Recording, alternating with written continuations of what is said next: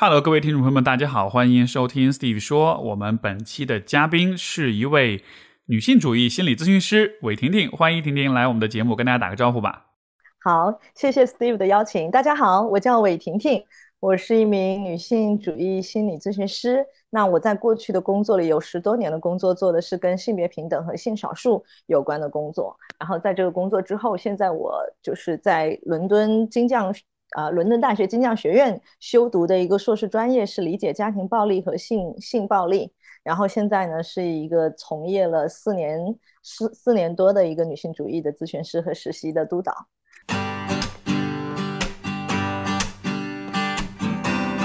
欢迎收听 Steve 说，和我一起拓展意识边界。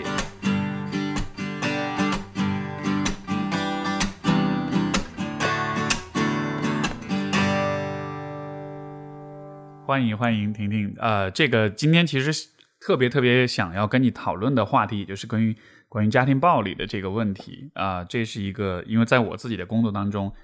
我发现非常非常普遍的一个现象。但是我不知道你会不会有类似的感觉，就是这个话题其实大家像是有点盖着一层盖了一一层这个遮羞布的感觉，就是我们不太那么舒适能够去聊这个话题。但是啊，它同时确实又影响着很多很多人的人生的发展跟心理健康啊、人际关系这样的。所以，其实我了解到你在做这方面工作的时候，我就觉得特别期待跟你聊一聊这方面的问题。对对对，是，我觉得你你说说的那一点也是挺对的。其实，家庭暴力在呃一些数据显示，它并不就是并不稀稀少。比如说，我记得我曾经看过关于啊，就中国的一些数据或者国际的一些数据，大约有三分之一的女性就是显示她们在家庭中确实是遭受过不同程度的这种家庭暴力。但是可能我不确定是不是我们中国的文化或者大家对这个的认识，其实呃，相对这几年我觉得相对好一些，就是大家会关注很多的暴力的事件。但是在更早以前，我记得我从小长大的经验里，我们其实对家庭暴力是很少有有相关的认知的。嗯。是，都家丑不外扬呗，所以可能很多家庭在处理这种问题的时候，倾向于就是不要去讲。嗯，那你是最早是是是啊，因为我们今天是异地的录制哈，那个网络有一一一丢丢延迟，所以可能听众听到我们可能有的时候会有点抢话，但但是这个也没办法，因为疫情，而且现在婷婷在广州，刚好遇到这个在封城阶段，所以本来我是说有有机会去广州可以面对面的对话，但是。疫情没办法，这个对我们的播客，对我们很多人的这个交流对话都有很多影响。那 anyways，就是呃，所以说到家暴这个话题，我其实比较好奇是你是怎么选择这个方向？因为你前面你也说你是开始是做女性主义的心理治疗，然后是是在这个过程中逐渐发现这是一个很重要的问题，所以才选择去研究它嘛？就这个路径是怎么选择的呢？呃，我的路径是这样的，我在大学的时候学的是社会学和人类学，然后我最早是，嗯，参与了很多跟性别平等有关的工作，比如说我在大学的时候就组织了那个 Vagina Monologues，就是阴道独白这个话剧。所以在那之后，我就自我认同为一个女性主义者。然后陆续的话，在大学毕业之后，我就开始在一个性少数的组织，也是全国最早的一家性少数组织里面工作。然后同时，我也做一些就是女性主义的这种啊公益组织的志愿者，还有参加了一些行动派的活动。然后也做过一些跟家暴的，就是像受伤的新娘。这样以前在大概一二年左右还比较火的一个关于家暴的，啊这样的一个倡导的行为，所以差不多我在刚才说的性别平等领域有十多年的工作，因为我自身的一些这种嗯职业的选择方向，我才转型成为一个女性主义的咨询师。那从我个人来讲，其实我是因为我是在广西农村长大的，我我印象特别深，是我们小的时候，其实你会。发现，在农村地区非常多的家庭的暴力，但是那个时候我们并不把它叫家暴，我们把它叫打老婆。你就会听到谁谁谁打了他老婆，谁谁谁把他老婆逼到哪个地方，他老婆赌博挨打。包括我的家族里面，其实也是有一个家暴的历史。我的爷爷和奶奶在建国之后五六十年代的时候离了一个婚，当时离婚的主要的原因，听我的奶奶告诉我，就是说因为严重的家庭的暴力，就是严重的殴打和暴力。同时，我的就是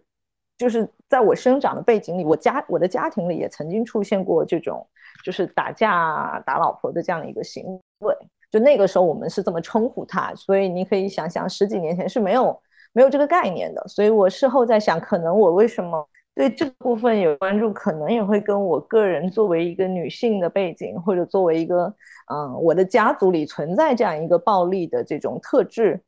可能也会影响到我的一些后续的一个选择。嗯，我可能就是说这样的经历，它也让你对，因为首先我理解，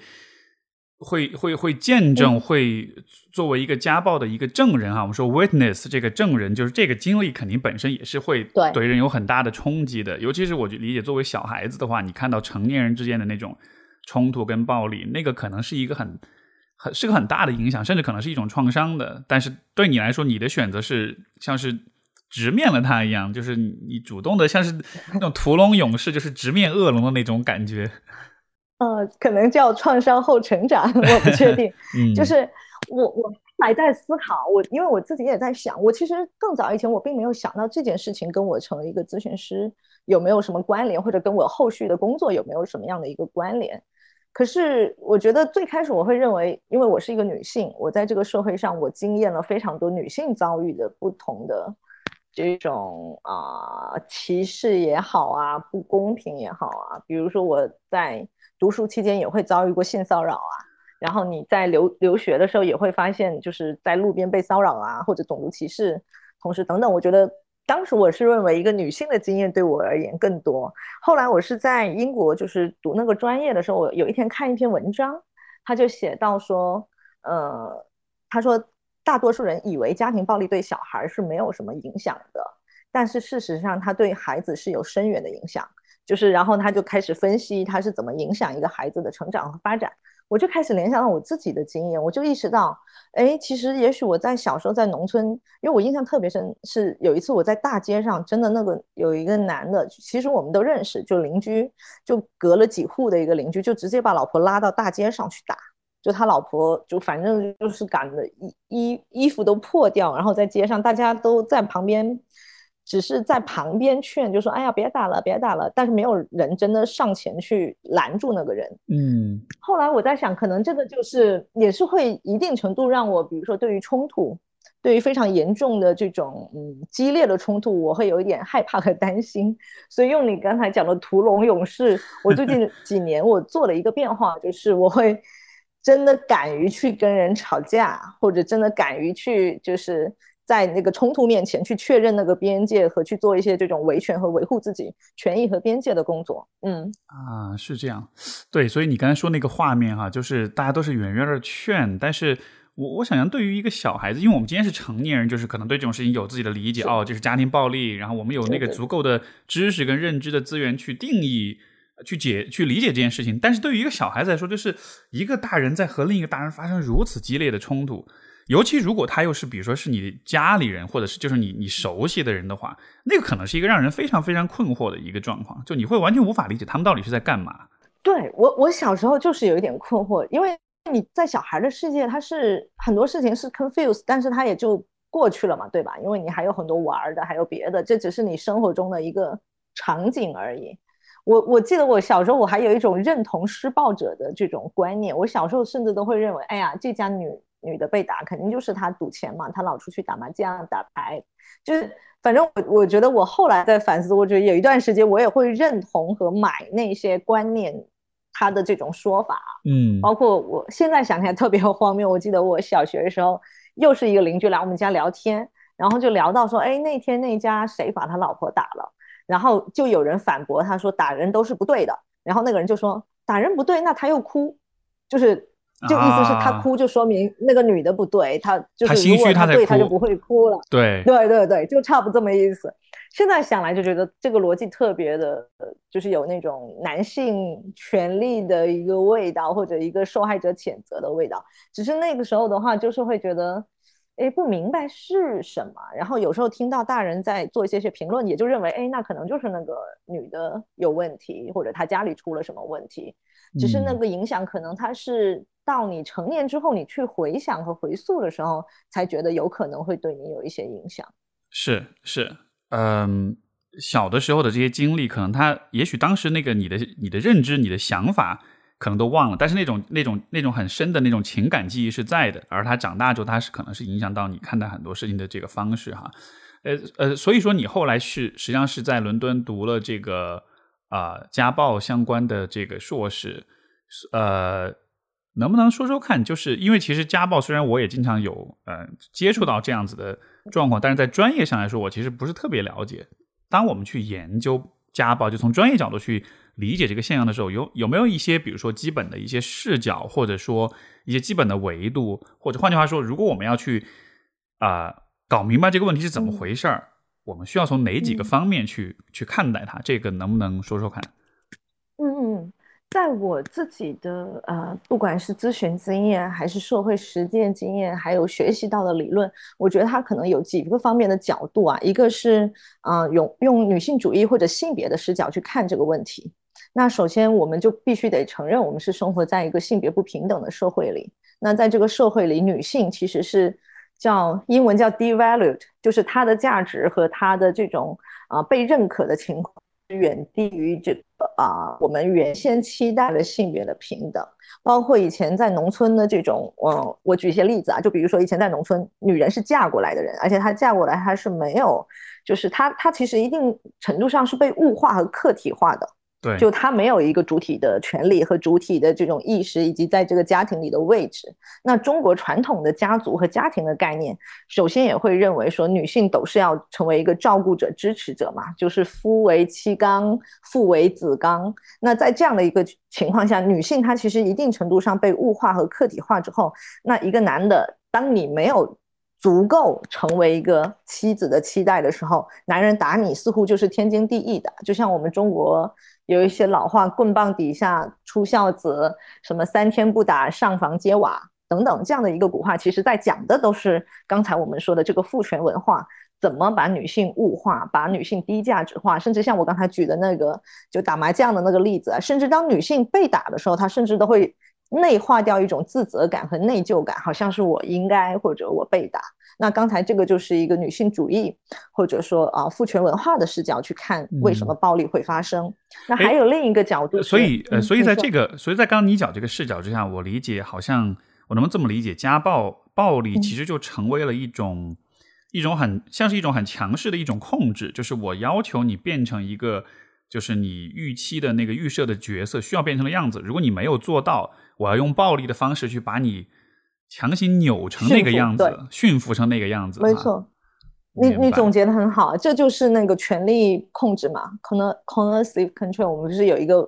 词叫强力控制，它就是用各种的这种力量来把你放在一个刚才说的父权文化期待你成为的一个角色里。如果你不成为，他就会用暴力，用比如说失去，像一些农村离婚之后你是没有土地、没有那个就是房产你可以获得的啊。通过各种各样，而且你也不能回娘家，就是在农村的时候，因为娘家在风俗里它是不接收离异的女性的，所以你看，这个就是刚才我们讲的一种各种的一个权力的控制，把它摁在一个刚才说的这样一个女性被期待的一个角色和位置上。嗯，是是，OK，我刚才打断你了，然后你说还有其他的角度是什么？呃，不会不会，然后还有其他的一些角度的话，就是在讲到另一个部分是关于呃这个呃习得的部分，他就讲到呃我们当时学习的时候，他也讲到男性为什么施暴啊，其中一个是刚才说的啊父权文化，还有这个文化的一个视角，另一个部部分是其实不不少比例的施暴者曾经也是受害者，就是这个是一个家庭的学习和习得。和刚才我们说的，也许是这个包括这个父权文化的一个传承。如果你小时候就遭受过一些暴力，那你可能就学习了，在这个家庭里关系的维续就是需要暴力的，不是需要比如说爱、尊重和廉洁的。可能一个人对另一个人，我的认知和感受上，我就是认为他就是我的老婆，我他就应该来服务我，或者就用另一个我们的传统的话，不叫呃。那个媳妇熬成婆嘛，就意思是，你看，当你熬成了婆之后，你长大了又可以去欺压那个媳妇，其实也是一种习得和获取。那还有一个角度是从创伤的一个角度。之前，我记得有一个争论就一直在说，为什么哎家暴的人他不离开这个施暴者或者不离开这个施暴的家庭。那我们之前后来很多人研究了一个家暴之后，他就提到家暴有这样的几个特点：一个是它会反复的持续，第二个是它会有一个循环的周期。比如说，他会有这个男的会先打人，就是但是因为施暴者主要以男性为主啊，我就这里就说男性也打人，但是男性也可能是受害者。比如说，他会先有一个暴力期和冲突期，那在这个冲突期之后。呃，非常典型的就是不要跟陌生人说话这个电影嘛，有一个冲突期之后就出现了一个引爆期，就是那个暴力真正的实施了，他可能就把这个女女性或者妻子打得很厉害，之后他又开始有一个甜蜜期，就是他会比如说去啊求饶，或者去展示他的爱，或者给你买礼物，或者是比如说去把你接回来，告诉你我真的很爱你啊，要不是因为做了什么什么什么，我就不会打你。就是我们之前看那个余秀华吧，我记得那个我觉得也是非常经典的。对，就是余秀华华的丈夫在说他我为什么打他，是因为他做了这这这，所以我打了他。那在这个阶段的话，这个女性她可能就会存在一个，就是也许因为当然她的生活中有很多的，就是值得她留在这个关系里的，比如说也许这个男的一个月才打我一次，但是其他的二十多天他都是好的。也许我有孩子，也许我。就是没有别的这种支持，那可能他就会有可能会选择，也可能是暴力的控制之下，他没有办法离开，他就选择留在那里。接下来就是又回到另一个周期，那就是他停留下来，他们有一个甜蜜期，甜蜜期之后，可能又因为别的一个原因，这个暴力又再一次引发到一个激烈的或者是冲突的程度，所以有人就把这个叫做家暴的一个循环的周期。那在我还想先分享另一点，就是关于家暴为什么。那个女性她可能会容忍和留在这里，是因为也有一种研究叫习得性无助嘛？对，就是因为她可能尝试尝试要离开过这个家庭，但是她发现非常的困难。那一个典型的我们中国的案例就是之前拉姆的那个事件，还有包括更早以前有一个李岩杀夫案嘛，或者我们已经听到很多的故事，就是你去报警，其实这个就社会的支持系统是不够支持你的。比如说你要在农村里，你要回娘家，娘家的人也会认为你都嫁过去了，你应该还是要嫁回来。那包括这个女性，刚才我们讲的，就是她的这种种种的一个原因。当我们尝试去共情她的时候，你就会发现，有可能选择留在这个家庭，你是她当时能做的最好的选择，因为她没有更多别的，这个社会没有提供给她更多别的选项给她。是，所以那在这样一个反复的结果里。那我们心理学不就有一个概念嘛，叫习得性无助，就是那个啊，关于一个狗的一个练习，就是你不停的开它的那个门，然后让它冲出去，但是结果它发现它是一冲出去就会被电击回来，久而久之，这个狗他就不会再想着冲出去了，他只是陷入了一种抑郁，即便有一天当这个门继续开着的时候。他可能还是选择躺在那里不会出去。那很多研究都证明，很多这种受家暴的妇女身上就有刚才我们说的习得性的无助，还有严重的这种创伤的经验，让他们甚至觉得我留在这个家庭里比我出去更安全，因为出去了有可能我的丈夫会花各种的方法来找我折磨我，那我还不如留在这里，尽管危险，但是可能我还可以得到一些别的东西。是你说这种喜得性无助，我觉得特别重要。而且你看，呃，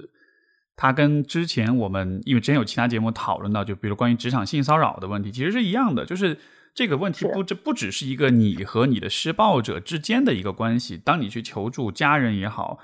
呃，包括可能比如说呃，这个这个一些一些社会的机构啊，政府的机构也好，其实好像会有一种，好像整个整个大环境有一种倾向是。是是倾向于去劝劝和，倾向于去去去把这个事儿化小，是有这样一种倾向的。对，而当你是当你做了一些尝试之后，当你慢慢的意识到，好像不管是身边的人，还是外面的人，还是整个所有的，不管是制度也好，是这个大的社会氛围也好，总体都是在把你再推回去的时候，你可能试了几次之后，你慢慢就没有那种再尝试的欲望，你会发现你是绝望的，因为你你。你你就就不是像你说那个那个被电击的狗哈，不是，而是说走出去之后发现还是会被那个浪潮给推回来。那这样子的话，我干嘛还要走出去呢？所以这个是我们看到很多就是家暴受害者他无法离开。就是如果真的能离开人，可能已经离开了，已经成功了。但是我们看到的可能就是这样的一些反复尝试、反复尝试，但不断的被推回来，不断被拉回来。然后到最后就变成一个放弃跟抑郁的状态的人。但是这样的状况，我觉得恰恰是让人觉得特别心碎、特别难受的那那那那种情况。对对对对，确实是非常沉重和沉痛的问题。所以，我们就是，所以那个视角我们就得转移到，就是说，究竟是怎样一个性别不平等的这个社会？构建出刚才你说的一阵又一阵的浪潮啊，包括我我们中国的文化里也什么宁拆一座庙，不不毁一个家，然后都是要劝你回去，劝你回去。所以种种的阻力之下，你很难苛责一个受害者还留在这里。我印象中，我学习的时候印象特别深的一个练习，就是他在问为什么家暴的人不离开这个地方，我就请我们这个学生来共情和理解。后来我们分析出来，你会发现。其实有时候，就像你刚才讲的，就是有时候好像留在这儿比你出去更、更、更、更是一个安全一点或者稳当一点、没有风险的选项。因为你要是出去，你去哪儿呢？庇护所吗？如果你在这个家庭经济又被控制住了，你又没有钱，因为有的人他那个就是工资啊什么的，如果尤其是他是有孩子的人，可能就是在家里照顾孩子啊。你出去求助，这个社会体系。不支持受害者的话，受害者很难就是出去的。而且家暴的这个核心其实就是一个权力控制的关系嘛，它就是用刚才我们说的这种资源的分配、文化习俗，还有性别的这种不平等，将一个女性控放在这个就是被施害的无助的这个角色里。没错，而且我觉得从主观上来说，也会有就是你刚才讲的这种啊家暴的循环，它其实是有一个蜜月期，呃。这个让我想到，我小的时候我们在听那种评书，也会拿这个事儿开玩笑。当时听着其实觉得挺好玩的，就是好像打老婆、老公打了老婆之后，然后就就道，然后就也也没有道歉，然后就是开玩笑，就说走吧，出去吃点什么，给你买点吃的那种的，就好像是哎，怎么这个事儿到了后来变成了一个还有点温馨，还有点像是两个人又回到过小日子的那种感觉里面。所以我理解，其实从受害者的角度来说。当他在挨了打之后，再有这样的一个蜜月期，有这样的一种至少看上去是比较亲密的举动的时候，可能对于他主观上来说也是很困惑的。就是明明前面是暴力，但是后面又就好像是我忍过了这种暴力，就能换来某种亲密，是是不是会带来这样的一种感觉？对对对，会。而且他甚至有时候，因为当你在这个暴力的循环过程中，你可能有时候都会矮化自我的价值和自我的这种啊权利的意识。你可能就会觉得，哎呀，刚才是不是我惹他生气了，或者我哪句话说的不好了？你看他打完我，对我还不是挺好的吗？出去吃点东西，甚至给我一些这种礼物啊、好话呀，那就变得受害者也会产生某一种困惑，他难以分辨。就是究竟这个人是爱我的还是不爱我的？这个关系是健康的还是不健康的？有时候你知道，从心理的角度，当我们困惑的时候，我们把当我们把问题归咎于自己的话，我们可能更有一种控制感，就好像通过我来改变一些事情，我不再惹他了，或者我把家务收拾的好一点，或者我不会就是他去喝酒，我不说他了，是不是我们的关系就变好？那可能很多女性加上刚才我们说那个背景，她又存着那么。一一丝的希望，或者是这样一种盼望和愿望，还有别的各种的原因，可能他就在这个纠结之下选择我继续留在留在这个关系里。是，而且我觉得你刚才说那点特别重要，就是这这会带来一种控制感，就是他因为我做错了一个什么事儿而打了我，那只要我不做错这个事儿，我就不会挨打，那这一切就是可以避免的。就这确实，当你这么想的时候，好像你真的就会觉得你是能掌控这个状况的。但实际上，这个逻辑是把真正的矛盾点，就是就是是混淆视听的，它是转移注意力了。对对对，没错，矛盾点又转回到我的身上了，你知道吗？只要我好一点，我把我的那个行为调整了一点，好像这个问题就不发生了。这不就跟刚才我们说的那个文化啊，或者这个价，就是刚才控制的这个权利就共谋起来了。嗯，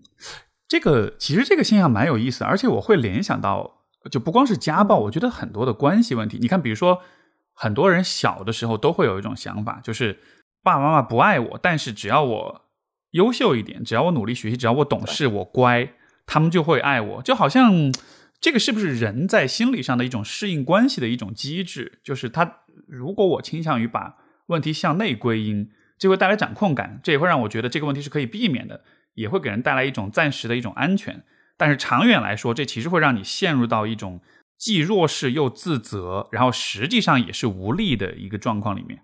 是的，是的，我觉得你总结的很好，哎。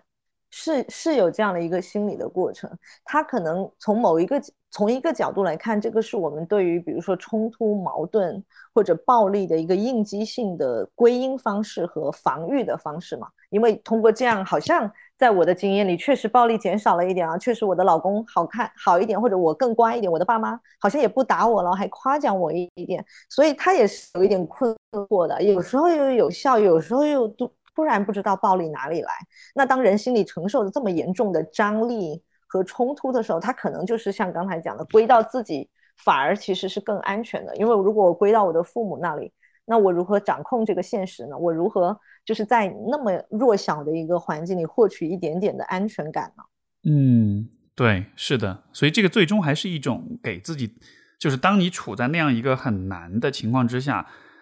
你只能，你几乎是只有这样一个选择，用这样一个方式去啊自责，然后就能给自己创造那么一点点的安全感。虽然它也会让你不舒服，也会让你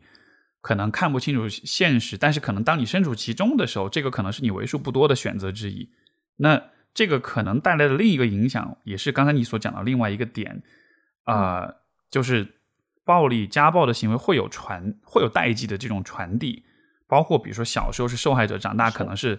我。我以前看过一一个研究，是还蛮冲击我的，就是他就是说，呃啊，他是关于性侵犯的，就在美国，就是如果一个会发现，如果你一个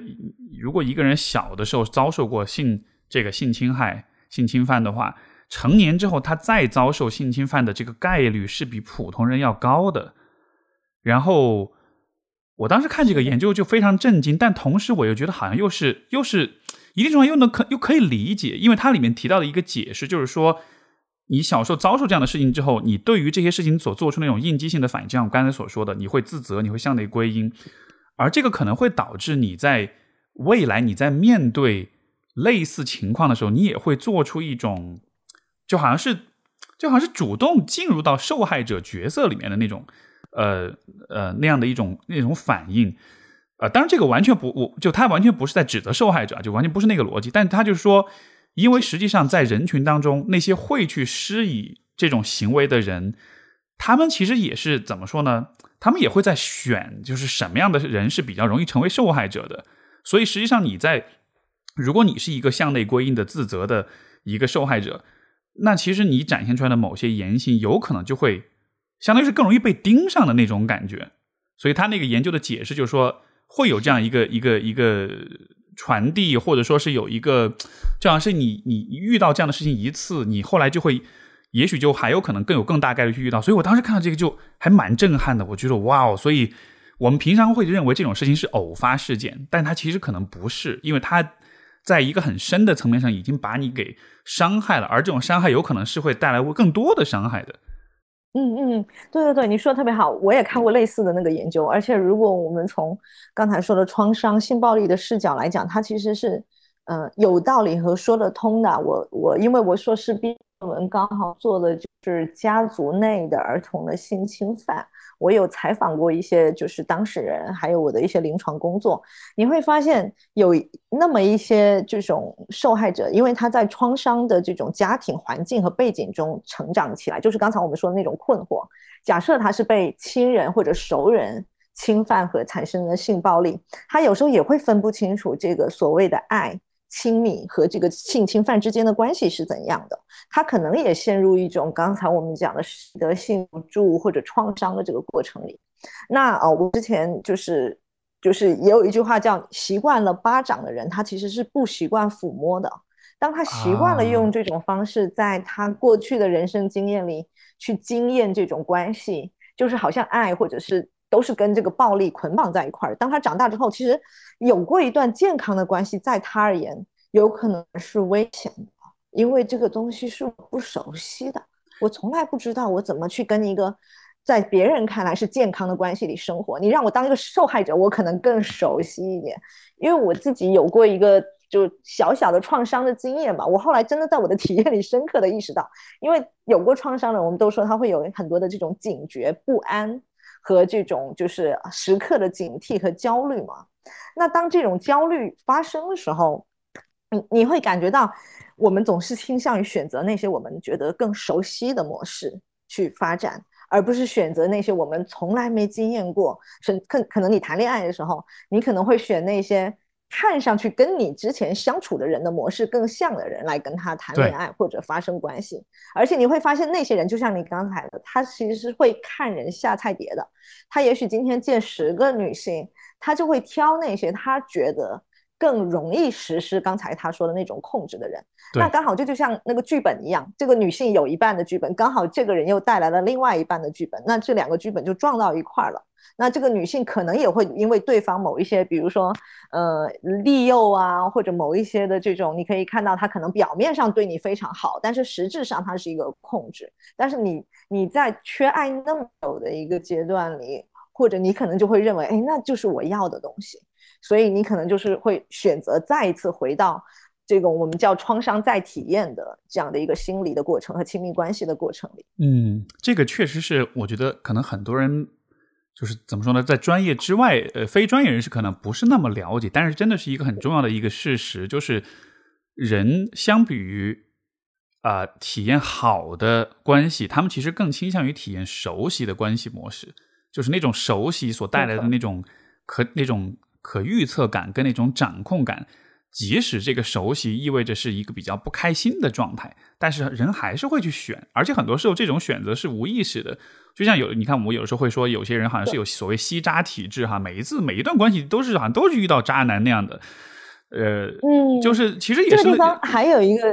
呃，我就想补充，这个地方还有另一个跟心理，我觉得也是蛮深层的潜意识的机制有关的，就是有一些呃，我看过一本书叫《创伤与复原》，它这里稍微提到过这个这个方面，就是人为什么有时候会出现创伤的再体验和创伤的再经历，就是刚才我们说那个呃，吸渣体质也好，重复的这种模式也好，还有一个部分是他的潜意识里有一个部分想让他回到过去相似的事情。和相似的情境，好使自己做出改变。所以从这个角度，它也是人在潜意识深处某一个自我保护的层面，就是好像我希望再回到相似的事情，我希望自己更有掌控力、更有利一点，而不是那种无力的、被动的、受害的形象。但是很不幸的是啊，很多人选择再次经验相似的事事情的时候，因为这种环境，因为当时的处境以及本身的弱势，它是很难。就是真正的改变那么多的，但是潜意识里有一种想法是，总是想回到过去，我们说叫未完成的情节也好，或者未完事件也好。是的，是的，呃，这个想补充这个。对对对，而我我觉得这是特别特别重要的一个一个认识，就是我们想要在。这种重建一个创伤的过程，并且想象或者试图在这个过程当中，像是去做一点东西，或者去有一点成长，有一点学习，有点进步，就就一定程度上，这个其实实际上是大脑学习的一种方式，对吧？就它其实是有它的价值的。但是问题是，对，呃，比如说，如果你只是数学题做错了，OK，我再把选几道类似的题再来做一遍，然后我试着这一次做的更好一点，对吧？用更好的解法什么的，就这是学习。但是问题是，你试图去学习一个。你可能很难很难真的掌握的一个状况，包括也没有足够的支持，包括这本身对你有带来很大的冲击、跟伤害、跟威胁的时候，这种时候的这个学习过程，它的代价是非常非常大的，甚至它的代价是大过你实际那个学习的收益的。所以结果就是我们好像会无意识的进入到这种暴力当中，然后但是但是又一无所获，反而会越来越糟糕，因为你会发现你好像一次又一次的不断的进入到这样的关系里，然后再加上如果刚好又是很。很容易自责，很容易向内归因的人，那可能就时间久了，真的就会那个，可能是那种自尊就会真的越来越低了啊。对，是的，是的，而且自尊越来越低，又越 desperate，就是越想要一个关系，其实就是好像这又是另一个内心层面的一个一个循环了。是的，哎，我其实好奇一个问题啊，就是因为你看，其实当我们说到像暴力啊，说到家暴啊，关系虐待什么的。你看，我此时此刻我在说，我心里面是很紧的。就是我其实通常录播客心情都还是蛮愉悦，但是说到这些，真的心里面会很堵得慌那种感觉。然后，但是对于你来说，你会去研究这个问题，你会专门去在这个方面去做工作。你是怎么找到那种力量去承受住这一切的？因为我觉得这真的是一个特别特别挑战的一个话题。是我刚刚开始跟你聊这个的时候，我也感觉到胸口有一种很沉重和很紧的感觉。然后我自己啊，这个确实挺难哎，我觉得这也涉及到咨询师或者做这个领域的工作者的自我照顾问题。我记得我做我那个硕士论文，不是会采访很多在家好几个在家族内受性侵的那个人的故事，尤其很多都是童年期的。我记得我就是做访谈的时候，我每次结束我都要缓一阵子，因为我就感觉不能访谈太。因为你在听一些细节啊什么的，但是我觉得另一个方面是因为当我们在谈创伤的时候，你除了看到创伤给人受到了伤害以外，它其实还有另一半，就像硬币的另一面，就是关于人的一种韧性，还有关于人他是怎么，包括我是一个女性主义的咨询师，我们也会关注人怎么在一个那么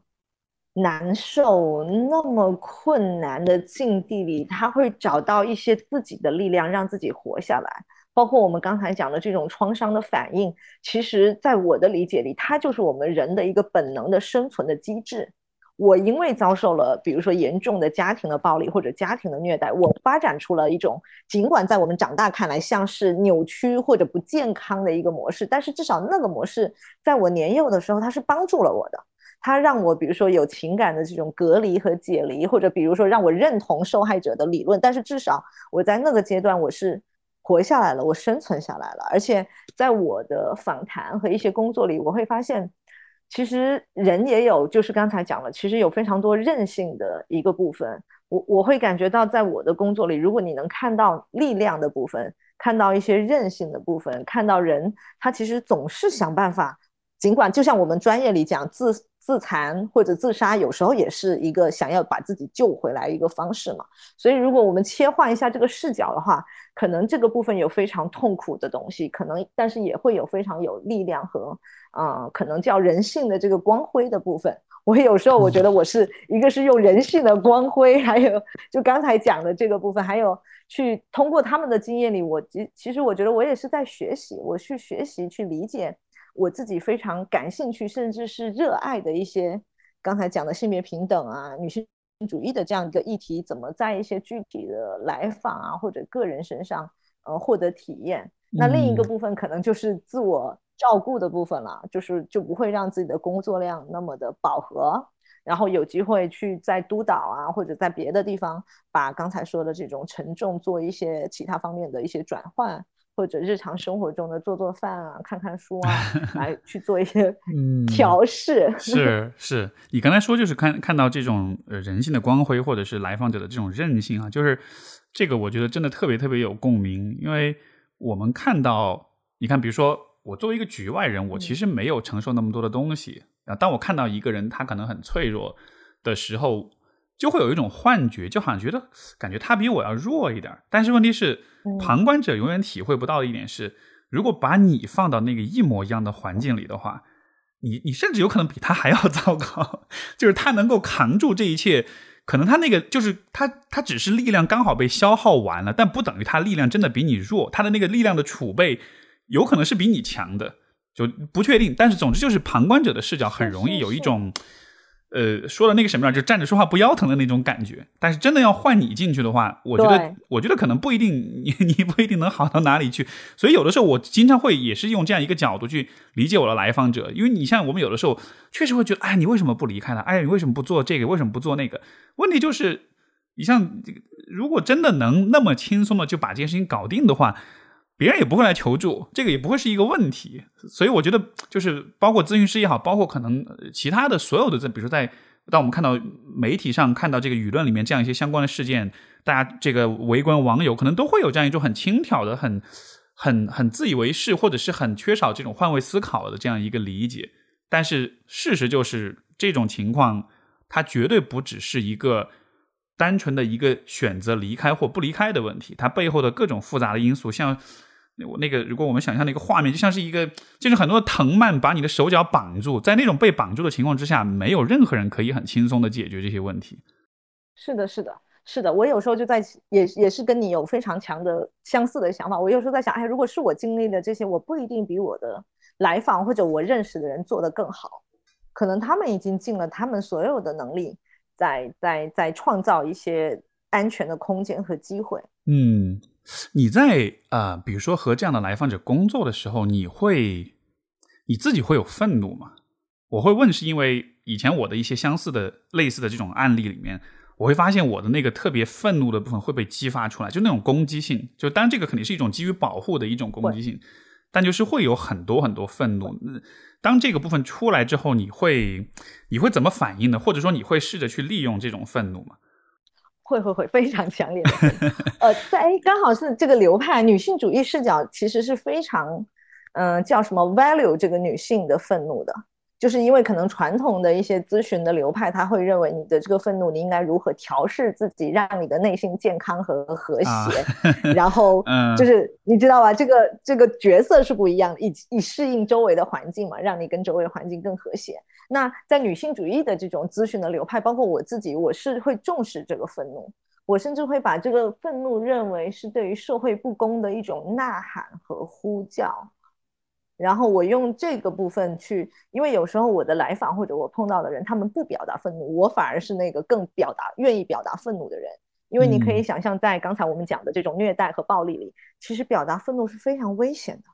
因为对于他们而言，如果表达愤怒，可能会再激发另一次的战争和受害和伤害。那作为咨询师，我有时候会在我的不管是出去讲课啊，还是在咨询或什么，我我会。尽可能的，如果我感觉到这个部分，我可能就会表达出来，嗯，甚至是会表达我其实听到这些，我觉得非常的不公平，或者我感觉到其其实还蛮生气的。我觉得，因为对你来对这个来访而言是非常呃不公平、不公正的，甚至是一个伤害的这种行为，我有时候会把它表达出来，然后我就再次把我的愤怒用在做一些更多的公益性的活动倡导。就比如说，今天因为愤怒，我刚刚去我们我住在广州大桥附近，广州大桥附近就被滞留了好多的游客，就是那个居民，因为有红码出不去嘛。我中午的时候刚跟我们家人一起去给他们送了点东西，然后大家一起去那里吐了一下槽啊。我就觉得这个这个愤怒它并不是坏东西，而且尤其是在性别的这种刻板印象里，男性是会被鼓励表达愤怒的。愤怒或者那个力量，甚至是男性的某一种徽章似的。但是女性，当我们表达愤怒的时候，你就会被人认为是疯女人啊，或者以前有一个症叫歇斯底里症，就是会认为你不太正常或者不够 OK。那从这个角度来讲，其实我们是可以去观察这个愤怒，以及看一看怎么把这个愤怒。去使用这个愤怒，因为愤怒它也是一种能量或者一种力量嘛。因为你有了这个愤怒，你才有某一种动力去进行改变。那所以我们可能就是要问这个愤怒从哪儿来，然后我们怎么利用它，成为一个资源，而不是成为一个被谴责的负担。是啊，这个是我的一个经验。你觉得要去利用这种愤怒的话，你觉得用几分的愤怒会比较合适？因为我理解，如果你是百分之一百的那种程度的愤怒，可能你就。失去理性了，你就没有思考的空间了。但你完全不愤怒，你可能又是无力的。你你觉得几分是比较好的？在我自己，我可能是六到八分之间啊。OK OK，因为我之前我在我我我在家间里面说过类似的，说我我我个人的感觉，我觉得可能是四分左右会。四到五分，也许会，但但不一定啊，每个人点可能不一样。但是就是像你所说的，但每个人分类也不同。是是是，但是很重要就是你像你刚才说的，就是你会利用这种愤怒，不光只是去对当下表达不满，不光只是去当下做反抗，而是说你会好像是做更多一些事情，去帮助他人也好，去为他人发声也好，去支持你做一些更长期的、更建设性的一些事情。就好像这个愤怒不完全是一个。呃呃，怎么说呢？就是我们想到愤怒的表达，我们我们好像比较狭隘的想的，就是攻击性，就是就是打人骂人，就是很暴力的表表达。但是愤怒其实其实有不同的表达方式，有更建设性的、更有价值的表达方式。没错没错，而且我觉得我们还得区分啊，愤怒跟攻击他人和伤害他人是完全不一样的。愤怒只是一种情绪，攻击别人是一种行为。甚至在我们的专业里叫建筑行动，对吧？我有一个愤怒，然后我开始把它用来骂人或者攻击人和伤害人。我觉得，就刚才我们其实讲的只是愤怒作为一种情绪被我们体验到了，我们应该去，比如说认识它、迎接它、跟它交朋友、接纳它。同时，我们在想着怎么把它转化为一个更有建设性的、更有能量和是一个资源的东西，而不是我们被愤怒这样的一种情绪控制。导致我们既伤害自己又伤害别人，我觉得这个可能还得需要做一个区分和澄清。是的，而且你说这个会让我想到，呃，呃，前面讲到就是小时候如果经历过家暴，长大就会有这样一个媳妇熬成婆也好，或者是这种这种传递啊。所以你觉得会不会是有这样一个过程？就是当你在小的时候，当你体会到愤怒之后，其实没有没有人教过你，你要你要怎么去面对，怎么去处理这个愤怒。而如果这个时候你在环境里刚好有一些大人的示范，就是。只要一愤怒，那么立马就开始攻击，立马就开始打人，就好像是你就会有一种一种观察模仿的一个过程哈。哦，只要我愤怒了，我的唯一正确的或者本能的自然的反应方式就是去攻击。那那这样长大之后，可能你的见诸行动的那个那个那个自我意志就会非常弱，因为你就会觉得这是合法的，这是合理的一种表达方式。是是是，这就联系到刚才我们讲的家暴是被学习出来的。就为什么有的人他在家庭里经验了暴力，比如说我们的上一代或者上上一代，其实暴力并不并不少见啊，不管在这个社会里还是在家庭里，但是他就获得和习得了一种对于当我感觉到不舒服或者我感觉愤怒和不爽的时候，我就要开始用攻击他人的方式控制对方，然后获得某一种平静安全。这个其实就是刚才我们讲的代际里是怎么传递这种暴力和传递这种暴力啊，传递刚才说的这种愤怒之后的建筑行动，因为我们没有一个反思，或者我们没有一个啊暴力和愤怒的思考，而是当我们在一个权力更高的位置上，我们其实因为我们也对，甚至有时候对一些人来说这是更容易的，因为。我在一个权力更高的位置，我是你爸爸，我是你老公，那我更容易迅速，我不用跟你花两个小时做什么非暴力沟通来谈这个事儿了，我直接给你两下子，哎，这个事儿就好了。没错，对于他们而言，有时候是当下可能是更更更方便，但是其实长久而言，他们是没有办法体验到爱，因为那个愤怒或者暴力的内核其实是不安、恐惧，其实是没有连接的人，他才会。用暴力来处理和解决问题，没错，这个也就来到我其实下面想跟你聊的问题，就是你看我们啊，我们很多时候会去关注，就受害者怎么去帮助他们，怎么去让他们走出这种暴力的困扰。但是另一方面，至少我觉得我的印象是在主流媒体当中，我们对于施暴者这个角色，我觉得其实讨论的并不是特别的多，或者说是比较容易去把它给对，呃，把它给怎么说呢？就是是是把它给扁平化的。是是容易贴一些标签，但是我们不不是那么的了解这样的人他是怎么想的，他这些行为是怎么产生的。所以刚才你在讲这一点的时候，我觉得就已经开始有一点走入到就是施暴者的这个视角了。像你刚才说的愤怒，它背后可能是缺少连接感所带来的那种恐惧、那种慌张。呃，我我我可以分享我自己的一个一个点，就是这也是我进入到婚姻之后，我觉得对自己的一个发现。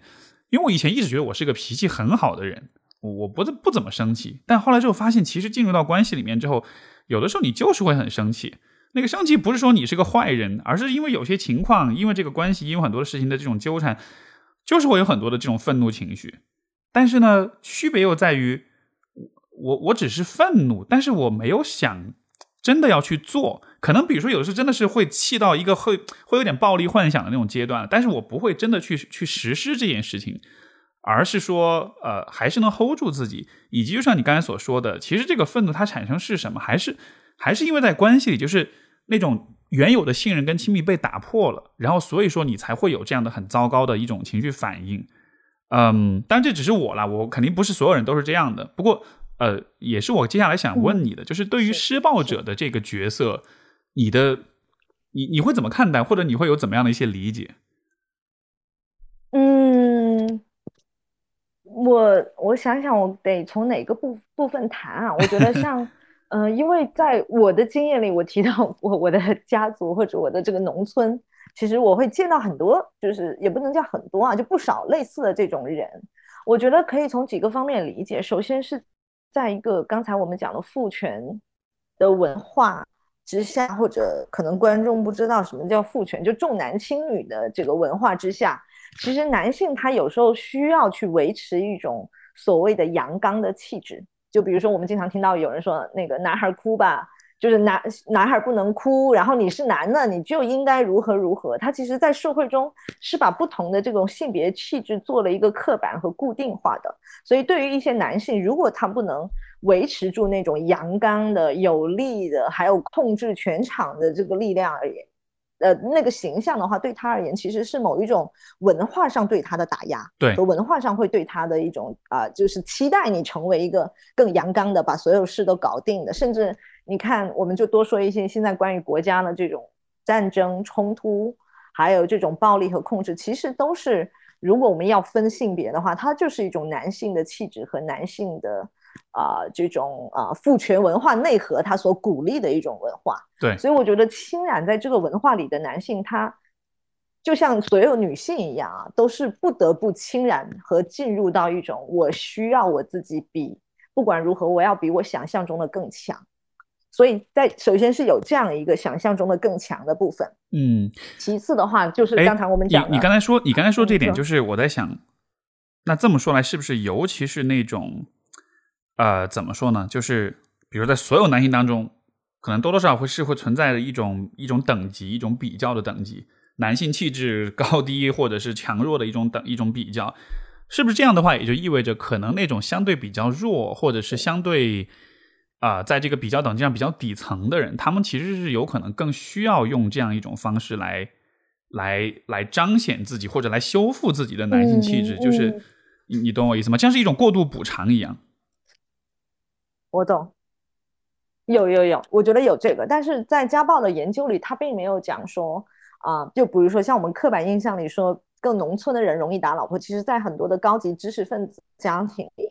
或者是在一些这种更受教育的。呃，甚至是包括我们认为的公务员，或者是军队，或者是在这样的一个系统之下工作的人，他可能发生的暴力并不一定会低于刚才我们讲的受教育更低的。我觉得那个变化其实反而是在这个你所在的家庭的文化里，他鼓励什么样的一种，就刚才我们讲的性别的气质和性别的文化。如果他鼓励的就是刚才我们说的阳刚的，更男人要像男人，女人要像女人的那样的一个氛围里，我认为那个。那个文化会或者那个氛围和和这个呃家庭的所谓的传统会更鼓励出来暴力的这种滋长，包括我们作为就生活在这里的人，你其实从小你就已经开始进入了不同的性别的角色嘛。嗯，小孩的时候玩机关枪，小孩的时候鼓励你去做一些冲击的游戏。我记得我小时候是玩布娃娃，就是就是就是非常女性去照顾别人的角色。你看你扮家家的时候，你也是作为一个女孩，你去养这个小布娃娃。但是作为男的，就机关枪满满大街跑啊，就是他他就是在鼓励一种更刚才我们说的更阳性的文化，女性就鼓励一种更更啊柔柔性的一种啊气质和文化。嗯，是。所以有哎，我觉得你刚才讲另一点很好，也是关于这个比较，就是关于这个男性他如何弥补自己的男性气质。所以有一个关于家暴的迷思就在说嘛，就是说有人就说家暴的人是因为他喝的酒他才家暴。然后，但是事实上是喝了酒家暴的人，他不会去打领导，他也不会去打警察，但是他就是挑老婆和孩子打。所以你可以看到，并不是因为他喝醉了酒，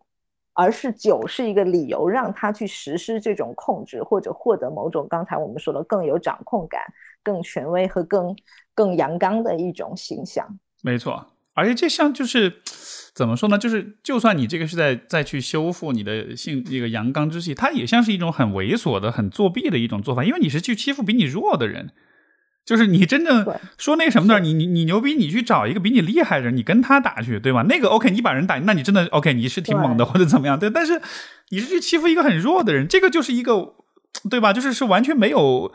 没有没有没有道德可言的，而且也是一个让人觉得其实反而是很很不认可，或者是很对这个人是会很瞧不上的一种行为。对对对，就是我们可能会觉得瞧不上，但在他的认知里，他就认为这个使得我高人一等啊。就是也是关于我们怎么看权威，或者我们怎么看这个等级啊，怎么样才算是高的人？是尊重的人，我可以对一个服务员大呼小叫的人。来凸显我的一个权利，嗯，而且现在讲到这个，还有一点点悲伤的感觉，就是因为有时候一些家暴人，他们其实可能在他们这辈子也很难真正体验到那种平等和尊重啊，但是他都是在他的生活里去纠结于或者内在去不安于，哎呦，我是不是比别人弱了？我是不是不够 man？我要怎么让我自己更 man？其实。从我们心理的角度，我们可以知道，他内在其实是充满了恐慌和不安。对，可能在他的认知里，他又没有别的选项可以去选择，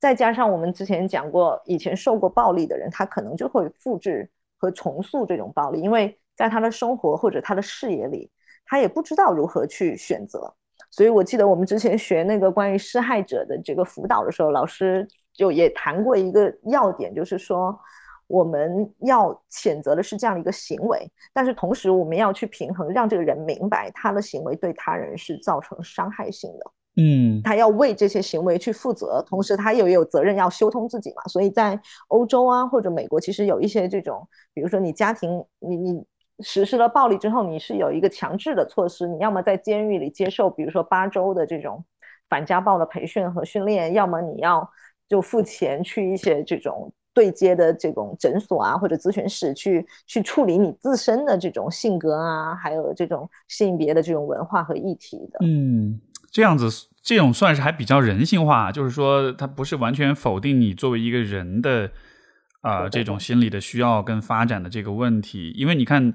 我我看到现在的呃，在我所看到的这种怎么说呢？这种舆论氛围里面，就是如果你是一个施暴者的话，你基本上就是一个你都不是人了，就是你 你就是一个所有人都会骂你，就是哪怕有一天你死了，所有人都会欢呼，就好像是有这样的一种，就是好像是。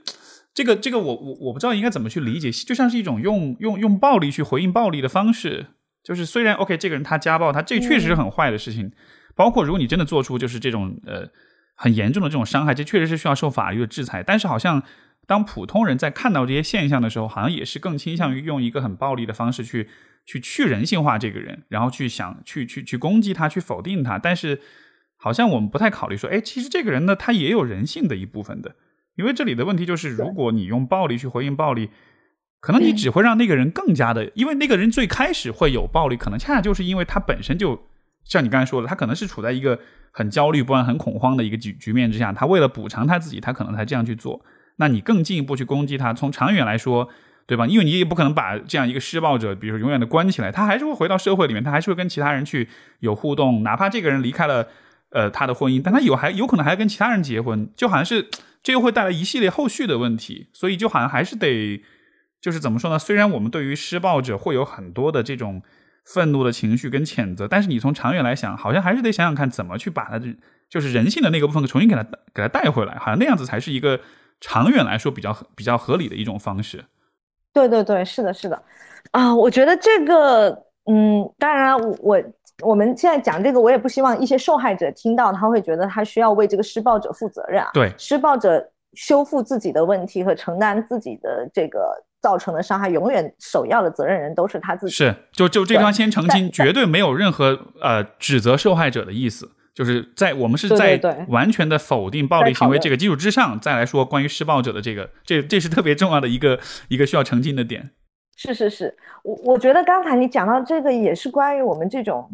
我不知道怎么讲，包括现在互联网的这种刻板化，比如说，当我们听到一个人是所谓的受害者或者幸存者的时候，我们也会把他刻板为一个非常无力的、无助的、充满了悲哀和没有任何力量的人。但是事实上，每一个人都是非常具体的人，对吧？我可能。在这个月的这个时候遭受了家庭的暴力，但是我在别的地方，我可能是一个优秀的企业家、好的老师或者非常优秀的这种其他领域的工作者。但是我觉得也跟这个社会文化，当我们看到一面的时候，我们就非常习惯的把它像你刚才讲的扁平化。所以当我们听到一个人他有这个暴力的行为，好像我们也非常容易的去否认了这个人。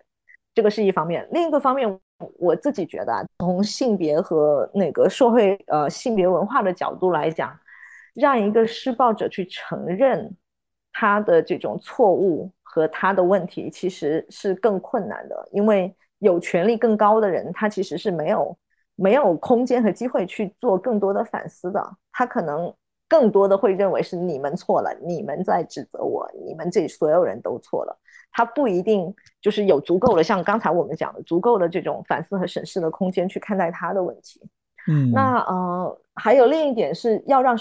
从另一个父权的文化来讲，其实性别文化的不平等，高包括刚才我们说的暴力，真正要改变的人其实应该是男性，应该是那些实施了暴力的人。只是我觉得在我们国家可能还没有。就还没有到达这样的一个阶段呢，也也像是那种愤怒的东西，就愤怒无处可去。当你 在互联网上看到一个人，好像就像键盘侠一样嘛，你觉得可以骂了，你就冲上去就，对，大家好像就是手撕这种施暴者，或者没有太多的空间。而互联网的舆论现在是两三天一个消息就没有了，也没有人再去关注这种后续的一个情况。我觉得跟最近的这种舆论的影响，还有关于刚才我们说的这种。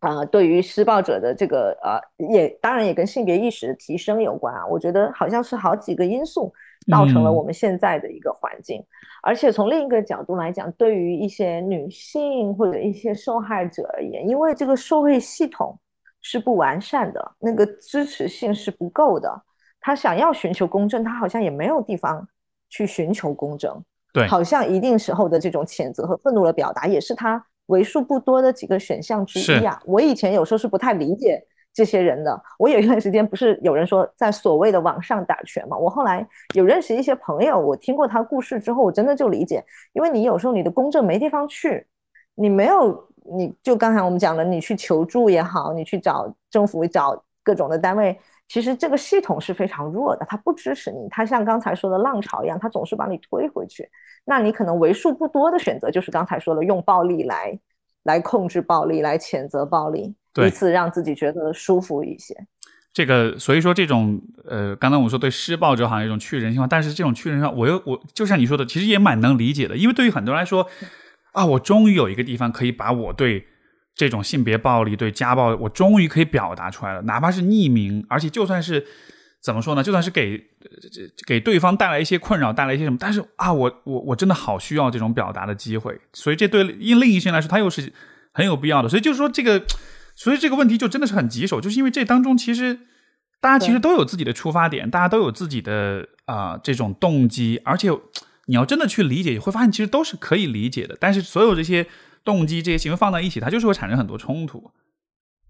是是是，所以就为什么说其实家庭暴力是一个系统性的问题？它不仅说是要刚才说的施暴者改变，受害者会维权，它还要这个社会的系统。比如说我我介入过几次这种性侵害和暴力的案件啊，就比如说我们去去打电话报警的时候，警察有没有这样的一种，比如说创伤知情和性别的理念，他能不能在？询问和录的时候，能够尊重当事人的这些意愿，至少有一个女警来协助，而不是说，哎，你回去吧，你别来这儿了，或者居委会的大妈能不能不要？劝和，或者是你，如果这个社会的其他的这种支持系统，包括医院，包括那种社工、学校，我们有更好的一个性的教育、性别平等的教育，或者关于尊重和爱的教育，那是不是其实这些暴力就可以在早早期小学、中学、高中的这些阶段，它就是可以得到一定程度的这种。呃，人性化，而不是刚才说的去人性化的一些一些方面，所以它是一个系统性的工程，并不是我们能指望受害者做一些什么，或者是说你这个施暴的人，你一定要如何如何做出某一些补偿。是的，而且你刚才讲这点，我觉得也是，呃，就当我在看这些问题的时候，会有的一种信念吧，就是说在在情感上。可能我会很愤怒，可能会很谴责，可能会甚至想要去攻击，想要去伤害那些施暴的人。但是从理性的角度来说，如果我们全局的看这个问题，还是会看到最终能够改变这一切，能够让这个世界变得更好的，可能还是需要带着一种建设性的关怀的啊呃呃一种有人性的一种出发点去做很多的事情，不然的话就会造成那种一时的冲动、一时发泄、一时爽，但实际上最后成了一个。仇恨不断的复制、不断的循环的过程，呃，因为你说有这么多，就是家暴的情情况这么的普遍，那在受害者数量庞大同时，那施暴者的数量也是很庞大的。这一些人，如果你完全的去啊，就是把他们妖魔化，或者说去否定跟打击他们，而不而不想一想有没有什么事情是可以让他们稍微变得更有人性一点的话。那那其实是很可怕的，这也就意味着这个世界上有一些人，他一旦有了这样的行为之后，他后续社会会就是这也也变成另一个系统性的，像是去鼓励或者说是侧面的去创造更多施暴者，或者去呃去去去去强化更多施暴行为的这样一个一个过程了。那那这样的话，所有人都不会好了。对对对，是，而且包括有一些那个。监狱里的犯罪的那个呃研究也在说明嘛，如果你在监狱里没有一个合适的方法去帮助他们所进行所谓的改造，他们出来还是会持续犯罪，包括施暴者也是这样的。他们如果不够足够的认识，今天他离了婚，过一段时间他还是能够找到别的愿意跟他结婚的这个人。所以我觉得就是好几个方面的共同的一个工作，既要去教育施施暴者不要去施暴，就像我看到一个那个呃 banner，就是一个一个一个牌子，就是说你与其劝那个啊。被强奸的人少多穿一点，还不如是劝强奸的人不要去实施强奸的行为。嗯，那我们也要在我们的教育系统里去告诉这种小学生或者告诉更年轻的人，暴力其实是非常大的伤害性的。它伤害性不仅在于你伤害了对方，你其实也让自己是没有机会获得刚才我们说的这种尊重啊、平等啊和爱的这种体验的。嗯，你以前有过跟就是施暴者工作的经验吗？就是我这样的经历经验非常非常有限，但是我之前有过是那种跟，比如是是男性，他是有处女情节，然后他想要解决他处女情节的问题，然后他会跟我讲很多，然后我就发现发现哇哦，就好有意思，就是就有机会进入到这样一个人他内心，但是我一直是对于施暴者，因为我我自己的咨询里面还没有遇到过，但是我其实对这样的人，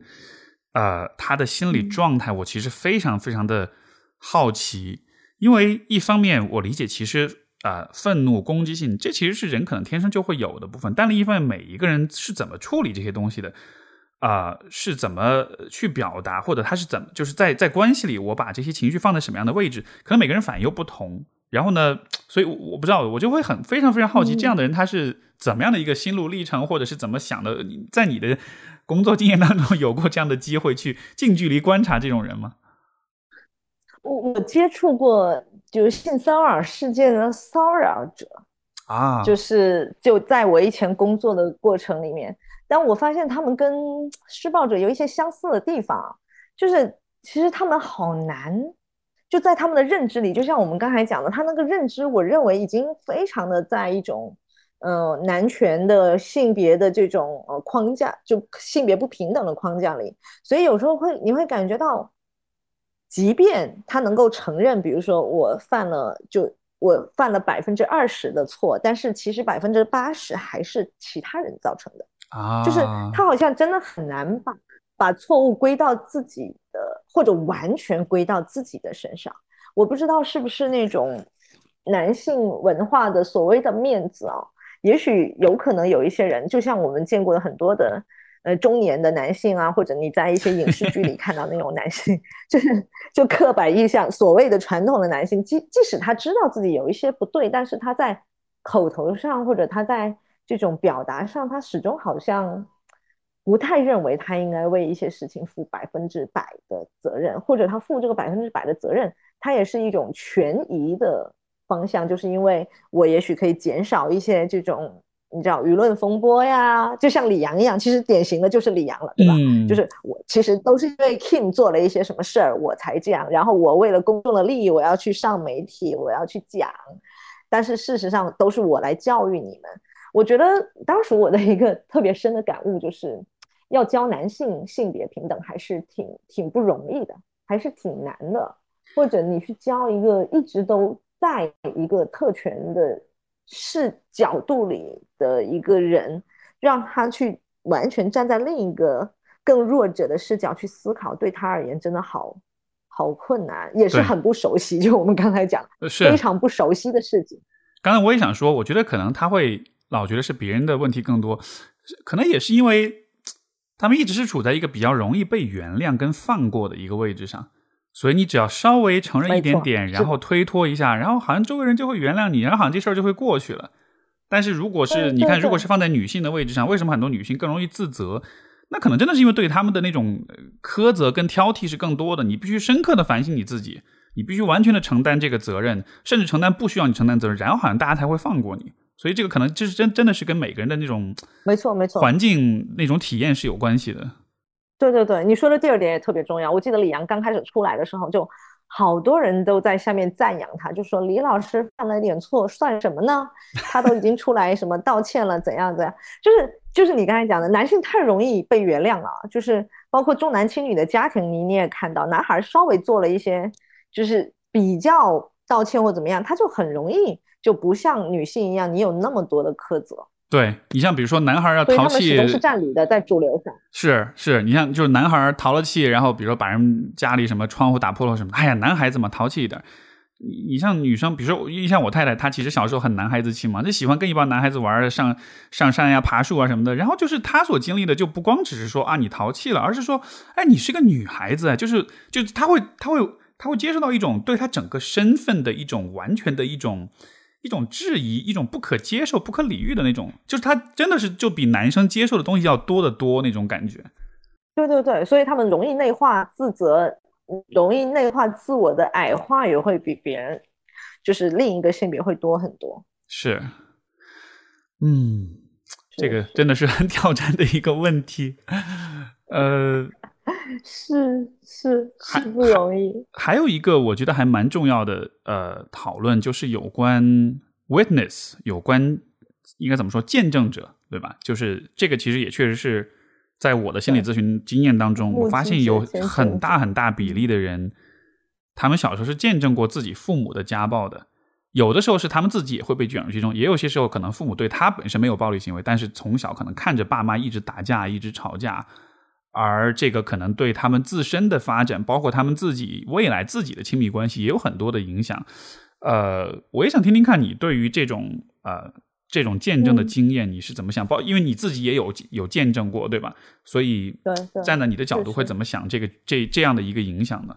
嗯，我觉得可能得分不同的类型啊，因为每一个人不同的人，他对于目睹一个暴力，他他当时的理解，他可以支持的资源是不一样的。我自己的个人的经验是，虽然我目睹过这种家庭的暴力啊，或者社会上的暴力等等，但是整体而言，我的父母对我和我妹妹的养育，他还算是，呃，就是比较传统的农村的，也算支持型，但是不会在言语上给你做过多的这种表达的。所以总体而言，我觉得我没有受到那种，比如说特别严重的伤害啊，或者创伤。那再加上我本身的一些个人的性格啊和。特质，我就跟你刚才说你太太很像。我从小就是跟男孩玩在一块儿，就特别野的那种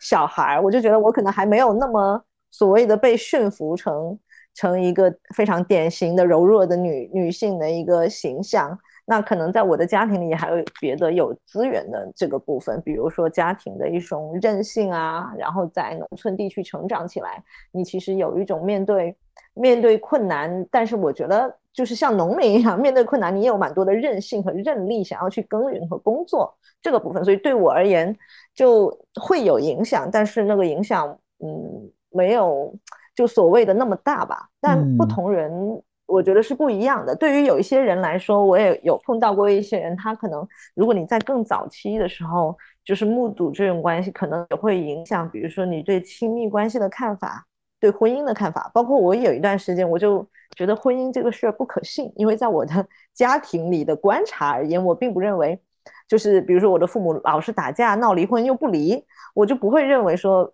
稳定的关系是可靠，就亲密关系是可靠的，是稳定的，而且是可以长久的。那可能在我的这个经验里，有一段时间我就不是那么的信任这个部分。那对于一些其他人来说，可能也会影响他个人的个性的成长。尤其是如果这个家庭的暴力是持续发生的，那可能会影响，比如说他会不会自我责怪，觉得因为有时候家长真的会用这种话，包括我妈都说过，说我没离婚不都是因为你们吗？就因为你们我们才打起来，因为你不乖，我们家才有这么多的暴力，才呃才这么混乱，就因为你烦了我们，所以我们不高兴。那可能这个孩子就会内化非常多的家庭里的这种冲突和自责，以及替代性的这种创伤带来的影响。所以可能大的话，它可能会影响一个人的人格，一个人的自尊自信的这种水平以及自责的能力。那小的话，可能还会有这种，比如说对于亲密关系的看法，他是不是会相信这种亲密关系是持久的，是健康的？同时是可以发展的，人和人的冲突是，他可能会就有，我觉得可能会有两种极端，一个是极端的回避和恐惧，就害怕冲突；有另一种就是刚才我们讲的创伤的那几个反应嘛，fight 和 flight，还有就几个 F 的反应，有可能他就会变得刚才我们说的，他会更在暴力的面前想要控制这种张力，他会更加成为那个施暴的人，或者更加的成为用吼叫。和愤怒来去压抑某一种暴力或者控制某一种冲突和张力的场景。我我我在我日常生活中还挺碰到一些这样的人，就你会发现，你讲一些话，其实在一些人看来没有那么紧张，但是他好像很需要通过即刻的控制或者即刻的那种叫喊，所以现。现在互联网上不是有一个叫“无能狂怒”这个词吗？我就觉得有时候还挺贴切的，就是因为某一种担忧嘛，或者内在的无能，瞬间变得非常的愤怒和生气，然后想要控制这个场景。我觉得这个有时候也会影响，我觉得尤其是影响亲密关系，可能是是朋友的关系还好一点，但是亲密关系因为太近了，所以你很多这种原有的这种创伤都很可能容易会被激发出来。你说这个，我觉得就像是一种对关系、对亲密的一种不信任哈。就是说，如果比如说你的父母一直会有暴力，然后他们在关系里给你展现出来的一个一个样子，就是呃，一旦出现愤怒的情绪，一旦出现冲突，它就一定会升级成是暴力，是很严重的冲突。所以，当你自己在看到亲密关系进来的时候，因为首先就是人们在亲密关系里无论如何。都会有愤怒跟冲突，这个是无法避免的，就它是一个躲不掉的事情。但是不意味着它一定要变成是用冲突跟暴力的方式表达。但如果你从小你就只见过冲突暴力的表达方式的话，你就会发这这就是一个很很像是一个困局一样。你很讨厌呃冲突，但你又会发现你进入关系之后，你不可避免的会被激发，那结果可能就是。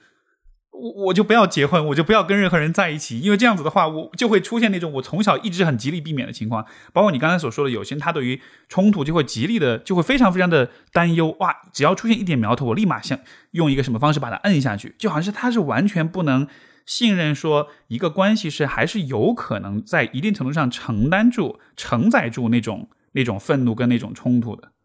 我我自己在我关系里有一段时间也很紧张，我觉得是我跟我伴侣的一种。练习和沟通让我相信这个关系它是可以承载很多的冲突、愤怒啊、不爽，但是就是其实就是一个稳定关系的一个特质或者一个健康关系的特质嘛。即便你们有冲突，但是你们可以把这种冲突、愤怒当做一种更大声的表达，因为我有某一些需求没有在这里得到满足，或者你没有见到我的某一面，那我只是在声音大一点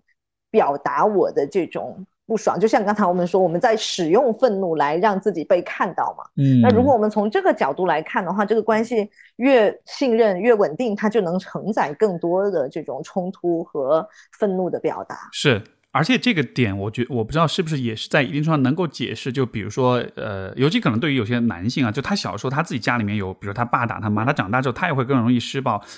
嗯，就是。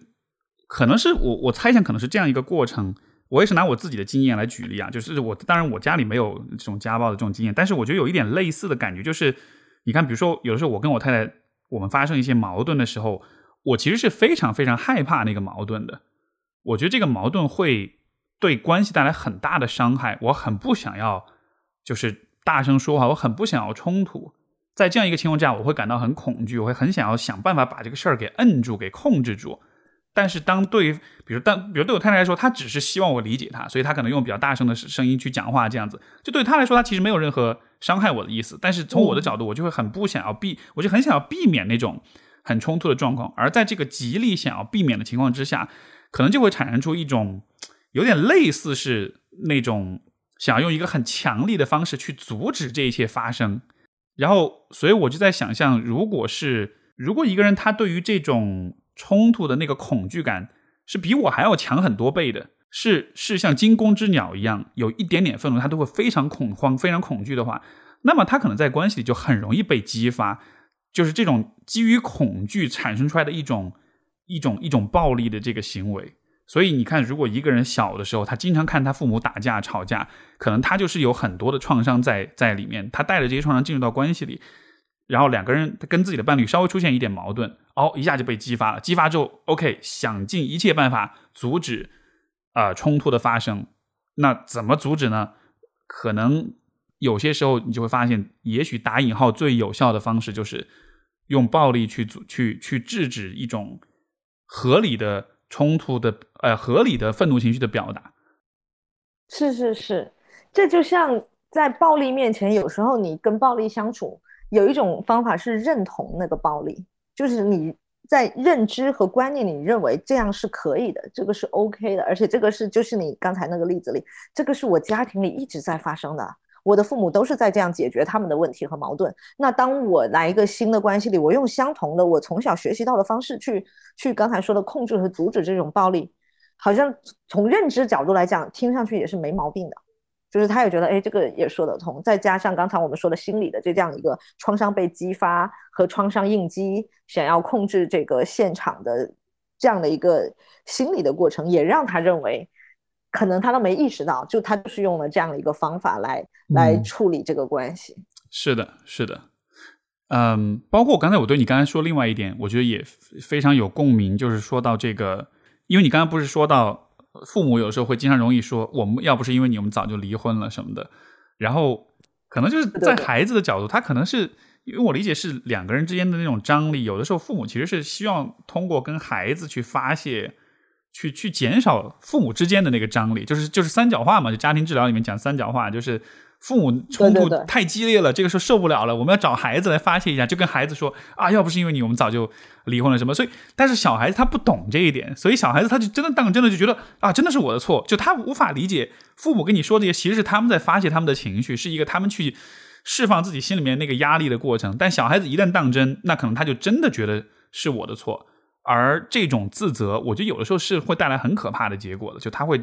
在很大程度上，尤尤其如果这个冲突本身很强烈的话，小孩子本身有创伤，然后你又会认为这个创伤是你引起的，是是你不好造成的，这个最后的结果可能就会特别特别糟糕。对对对，是的，是的，而且就是有时候可能对于那个妈妈来言，她有可能一部分说的也是真话，就像我们刚才讲的，在家暴的环境下，她可能真的在想我的孩子。我要是走了，我的孩子我怎么面对他？就他不像我们现代的人可能会认为，哎，我单身照样能养好一个孩子，我照样能做很多的事情。在那个观念之下，他可能也会不经意的就把这样的一个信息传递出去了。小孩就会内化这种啊，我我原来是我害了这个家庭，我有这么大的一个责任。那对于小孩而言，他其实是完全没有这些概念的，他可能只是会吸收周围。的人给他传递的一些信息和观念，从进行了一个内化，是这样的一个过程。而且小时候你可能都都意识不到，包括我刚才讲的，我我对于冲突的这种回避，我以前都没意识到，这个可能跟我的呃家庭暴力的这个背景有关。没错，就有的时候真的小孩子会，他可能不一定在认知上能完全理解，但他会留下一种很感性的一种印象，就是好像我的存在都是个错误。然后我是不应该存在的。如果我不存在的话，世界会好很多，会有这样一种印象。是的，是的，而且这个印象真的是蛮讲起来还蛮悲伤的啊，就是就是感觉到自我的一个存在，其实都是一个要打问号的一个事情。我应不应该来？好像我来到这里，我害了，就给人造成了伤害，成为了我的家庭的负担，我的父母的一个负担。是。所以这么说起来，如果比如说要帮助这种就是家暴见证者的话，是不是对他们来说能让他们呃怎么说呢？能让他们在一定程度上看明白父母的那个冲突矛盾，那是他们的事儿，那个跟你没有关系。就是去去隔离或者说是去切断这种向内的自我归因，可能这对他们来说是很会有帮助的，因为好像他承担了很多他不该承担的责任。是是是，在我们女性主义。疗法的这个流派里面，或者家暴辅导里面，他也会非常强调说，面对于刚才说的这种见证或者目击者，其实很重要的一一个部分是关于心理教育，就让他明白，你尽管目击了这些事情，或者你在童年经历的这些事情，但是你并不是要为此负责，因为你那个时候只是一个未未成年的孩子，你也没有办法为此负责，减少他的这种自我的内疚感和自责感，同时也让他明白。就是说，那个时候你可能是没有力量，但是其实你长大之后是有别的一些力量的。然后去看到这种暴力是怎么影响他的，因为有研究也在说，他可能比如说在小时候造成小孩刚才我们讲的攻击性的行为啊、辱骂他人的行为啊、暴力的学习啊等等，让他去识别和了解，也许我的某一些行为是因为我小时候吸收了这种不当的这种家庭互动的模式啊，或者不不太足够和。不太健康的这种知识和信息造成的，其实这已经蛮大的程度帮助他去缓解内在的这种自责、愧疚和自我的贬低了。嗯，对，就帮他看明白，说你的这些反应可能不代表你是一个糟糕的人，而只是说你在一个呃一个一个一个很天真、很幼稚、很无知的状态之下，这可能就是你像是本能反应做出来的一些一些选择，以及我我不知道这当中是不是也有这样的一个维度，就是嗯。这个这就这个概念，我我我是瞎讲的，但是会不会有应该存在一种所谓的关于愤怒的教育？就是我们应该怎么，就是一我们应该学会怎么去体验和表达愤怒，因为这其实是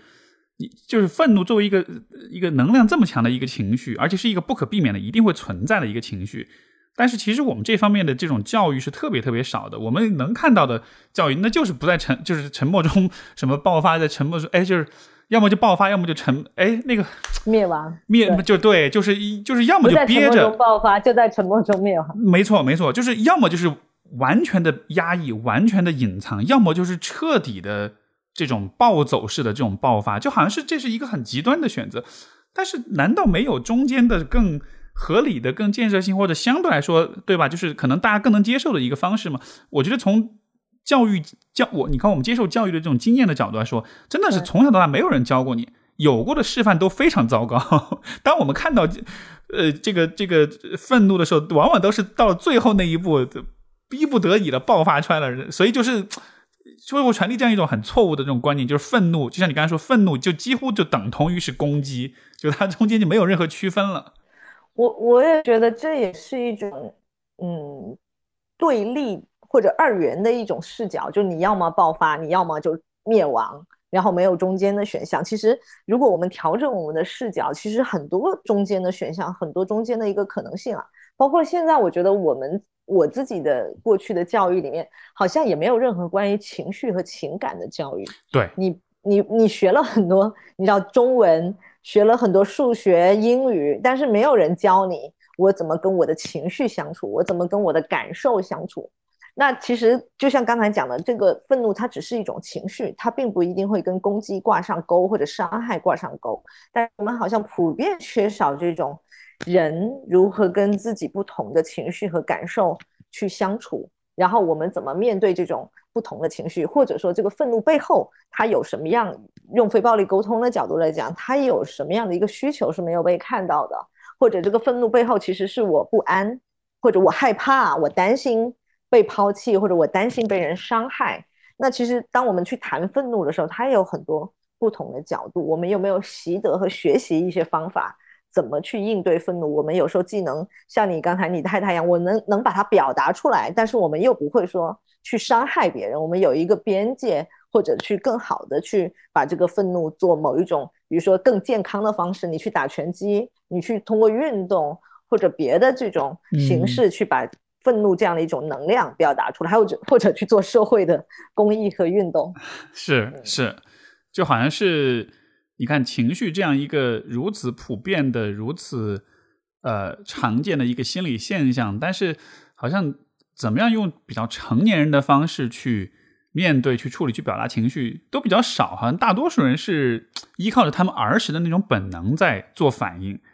但是你你会是的，就是怎么说呢？就打个不恰当比方，你会信任一个？四岁或者五岁的，就是你会愿意把生活中的很多重要的选择、人际关系很多重要的选择交给一个四五岁的小孩子去替你做吗？你当然不会，你会觉得他懂什么。但是当说到情绪的时候，人们就是会把 情绪处理的方式交给一个四五岁的小孩子的那样一个心智去处理，那结果当然就是会很糟糕。对啊，是是是，而且好像大家也没有这方面的一个认知啊。包括现在来找心理咨询，都会被一些主流的人认为是我没有毛病，我肯定不来做咨询。就是好像也是有一种你你情绪出了问题，你也是一个很糟糕的人的这样的一种刻板印象。嗯，是的。你觉得从你的角度，呃呃，因我因为我想聊聊看，就是 OK，我们可以做些什么，对吧？所以比较小的一个问题是。你看，既然我们刚刚在聊哈，就是怎么样去用更成人、成年人的方式处理情绪啊，包括愤怒啊什么的。嗯，比如说站在我不知道站在一个家暴的受害者的角度，他显然也会有他的各种各样的情绪，愤怒也好，委屈也好，啊，痛苦也好。嗯，你会怎么去？就你认为他们应该怎么去表达这些情绪呢？他们应该怎么做？因为前面也讲到，他们可能一直担惊受怕，所以很多时候是压抑起来的。那你会鼓励他们是表达出来，以怎么样的方式表达，或者他这个情绪应该指向一个什么样的一种行为呢？就是这个方面的话，你会有什么样一些建议吗？嗯，如果我碰到一些受害者，我可能会跟他做的，其实对于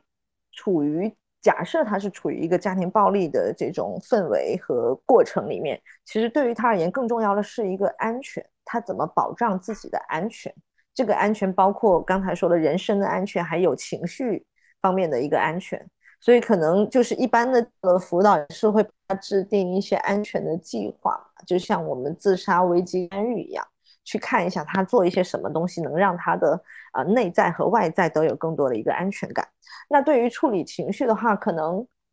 哇这个问题就比较复杂了。我觉得啊，可能也得具体不同的人因而人而异。比如说他有没有一些机会去找他的支持系统，比如说他的朋友、他的亲戚来去介入和干预。因为家暴也有不同的等级嘛，有的人有的可能就是吵吵闹闹，有的人是升级到啊严重的这个暴力啊等等这个方式。那可能就要看他的周围的支持系统，他有没有一些别的可以支持他的资源，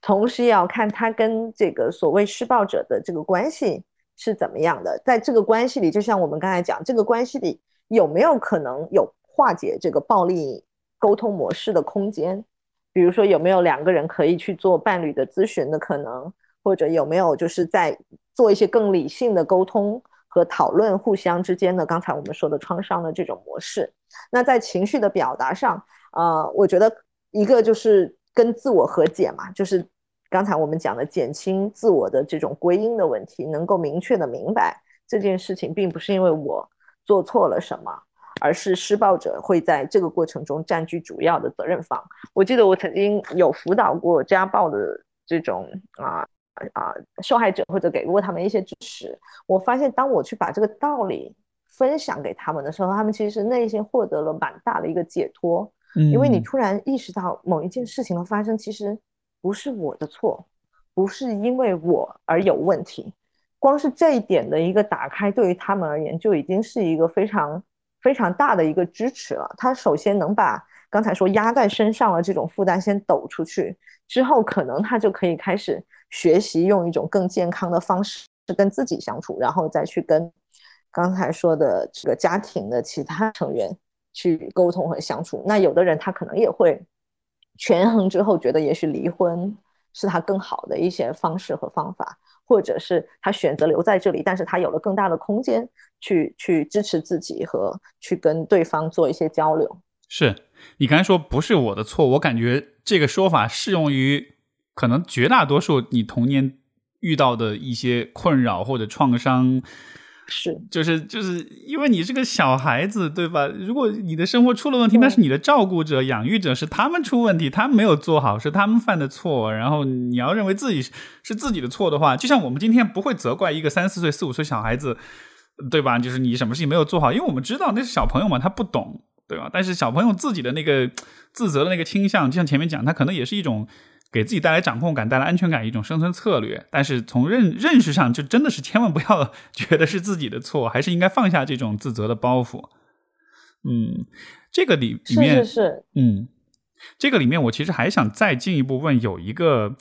比较特别的状况，就是因为你也知道，呃，是存在反社会人格障碍这样的一个问题的，嗯，所以在所有的施暴者当中，可能有，比如说有许多的人，他可能是有他。各种各样的这种创伤啊，或者是恐惧的反应啊什么的，但是依然是还是有一小部分，大约我记得反社会人格障碍的那个呃呃诊断率大约是百分之一左右吧。就是说，就是假设啊，就是人群中一百个人里面有一个人是有反社会人人格的，这样子的人，当他们在实施家暴的时候，我觉得可能跟其他的人可能又会有不同。所以我好奇，呃就是从研究上来说，是否有专门针对这个人群的研究？包括你的工作经验当中，你是否有遇到过这样的情况？面对这样的状况，会有些什么不同的一些反应方式或者处理方式吗？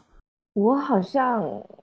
没有直接的跟这样的一个人格特点的人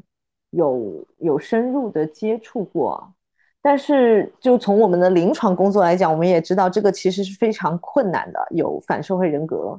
啊障碍的这种情况，因为它其实很难具有，就是从症状来讲，它很难具有刚才我们说的同理心、反思，还有将人，它其实里面很强调一个特点，就是把人去去人性化嘛，它其实是看不到一些。更具体的一个人的那个人，在他的眼里可能是物化，但是从心理就我们共情角度说，他在童年或者更早的时候，肯定也经历过那种比较自己不被不被当做人的一个一个一个经验和体验，所以他之后才发展出来这样的一个人格。如果从创伤的角度而言，嗯，那对于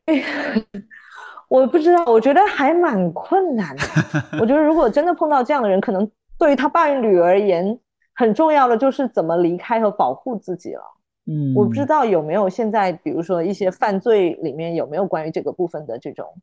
啊研究和如何对他们进行更好的社会的支持和帮助。是这个，这个是嗯，你看，比如说我们今天会说很多什么 PUA 啊什么的，就是我觉得 PUA 对于大多数人来说是一种。像是一种一种一种一种技术，就是是一种人际交往里面的一种策略，一种很阴险的策略。但是对于有些人来说，你像他如果是在人格层面是有障碍的话，那真的会成为就是很深的情感操纵的一个过程。我我我之前有帮助过那种就是来访，他就他他们的伴侣，我不能百分之百的确定，但是我感觉真的很像是那种啊。就是有很强的操纵性的这种人，然后不择手段。类似的。对，而且就是他会在，而且最我觉得最最最关键一点就是这样的人，他会在关系早期的时候会显得非常的完美，会让觉得非常的好。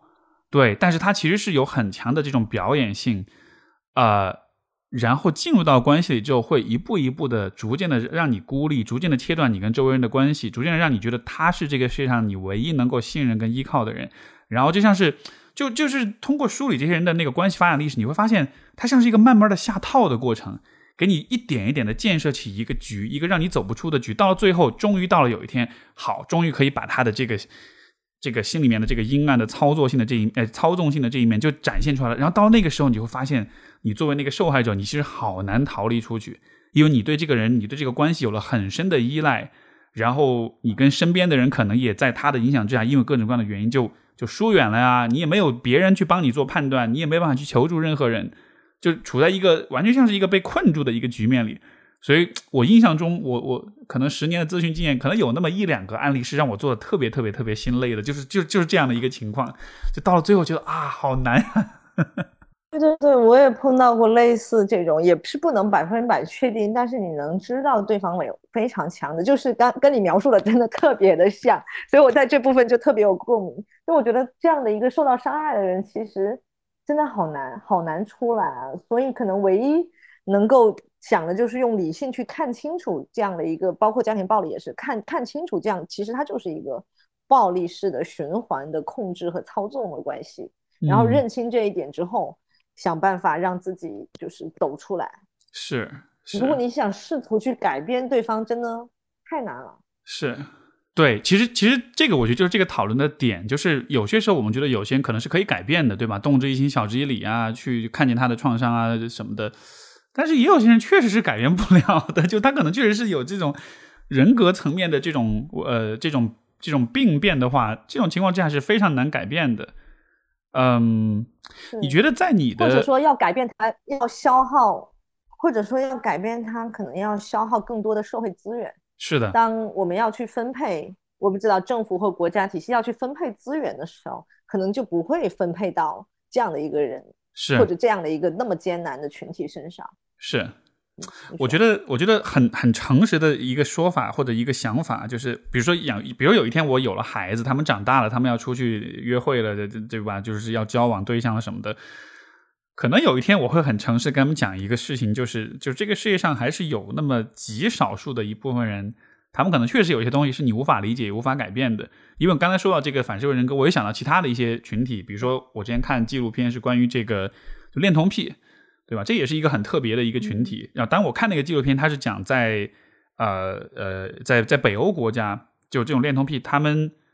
被判了刑之后，他们不光接受的是刑罚，他们其实会接受很多的治疗以及这种心理上的这种辅导。他那个片子就是讲怎么去做这种。恋童癖这个人群的干预的，因为你怎么说呢？你你也不能说永久把他们关起来，但他们回到社会里面的时候，他确实会又进一步带来风险的。所以就是有很多的人群，他有很多的人，他会有各种各样的难以改变的一些一些行为，而可能很多时候我们不太意识到，这样的人其实是生活在我们之间的。就这个倒不是说要让你每天都生活很不安或者什么，但是我觉得也不能完全没有这种意识，就是觉得好像所有人都是。假设所有人都在心智上是完全健全的，所以就是这样一种，我不知道这种安全意识吧，这个东西我觉得多少还是有必要有的。对，是的，是的，而且我我觉得就像对孩子的教育一样，有时候你得给他让他明白，其实这个世界有一些东西是危险的，不是所有的世界都像童话故事里那么的美好。其实，而且要告诉他，比如说你遇到危险，你可以如何做嘛？现在的一些学小孩的性教育的课里面也会教他们，你你碰到那个危险，你应该怎么办？而且我当时印象特别深，是我去参加一个亚太的那个性暴力的预防的会议，里面有一个嘉宾，他就讲到一个事，他就说，其实你教小孩，有时候你要教他的不是说。要让他直接怎么就是击退那个性骚扰者啊，或者因为对于小孩而言，他其实对他是非常困难的。对，他在那个当下，他没有足够的心智和能力去做哦，我要反抗，我要喊出来，我要什么？你其实，而且如果这个教育的不当，他反而会有很多的内疚和自责。你其实应该教他的是，当发生这些事，你要告诉大人，同时你要去培训大人，大人应该怎么去应对和保护好小孩的。那个面，而不是说把责任都丢到小孩的身上，而是应该让他去找这个社会，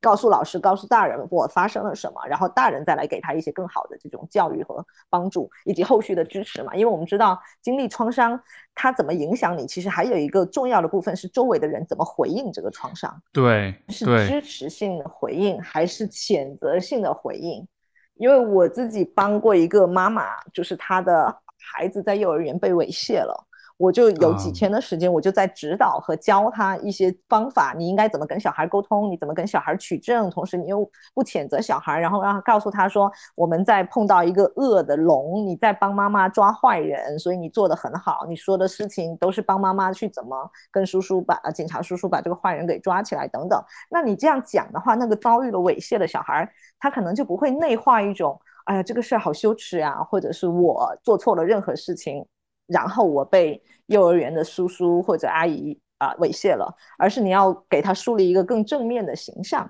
就是说你其实是在帮妈妈抓坏人，你做的很好。然后这个事儿你没有问和问题，没有人会责怪你。所以我觉得就像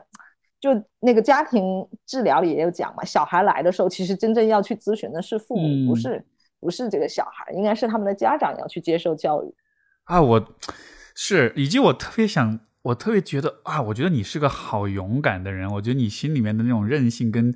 勇气真的好强，因为你你你愿意去，就是这些这些事情，你让我说起来，我觉得哇，就觉得好难以想象，好难以承受。当然，我也有来访是这种有这样的，就是这种，比如小时候被侵犯或者什么，但真的就想想看，我觉得。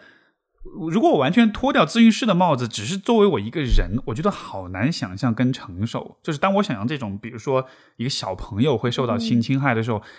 就像以前我看到网上有那种呃有些视频、有些新闻啊，就真的是那种像以前在美国一个一个爸爸他的孩子被侵犯了，然后然后这个这个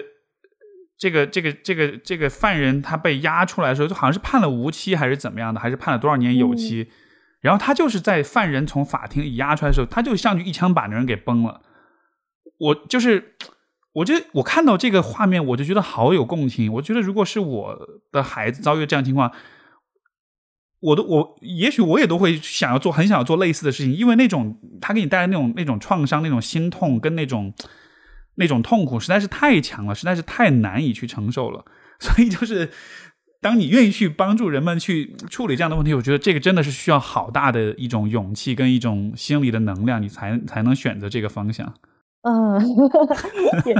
也我不知道是不是，可能我的，因为我我好像也被这些事情，我不知道会不会是我女性的经验，包括我刚才说的这种经验过一些呃呃家庭暴力啊，或者性骚扰啊、性暴力这样的一个事情，我反而发现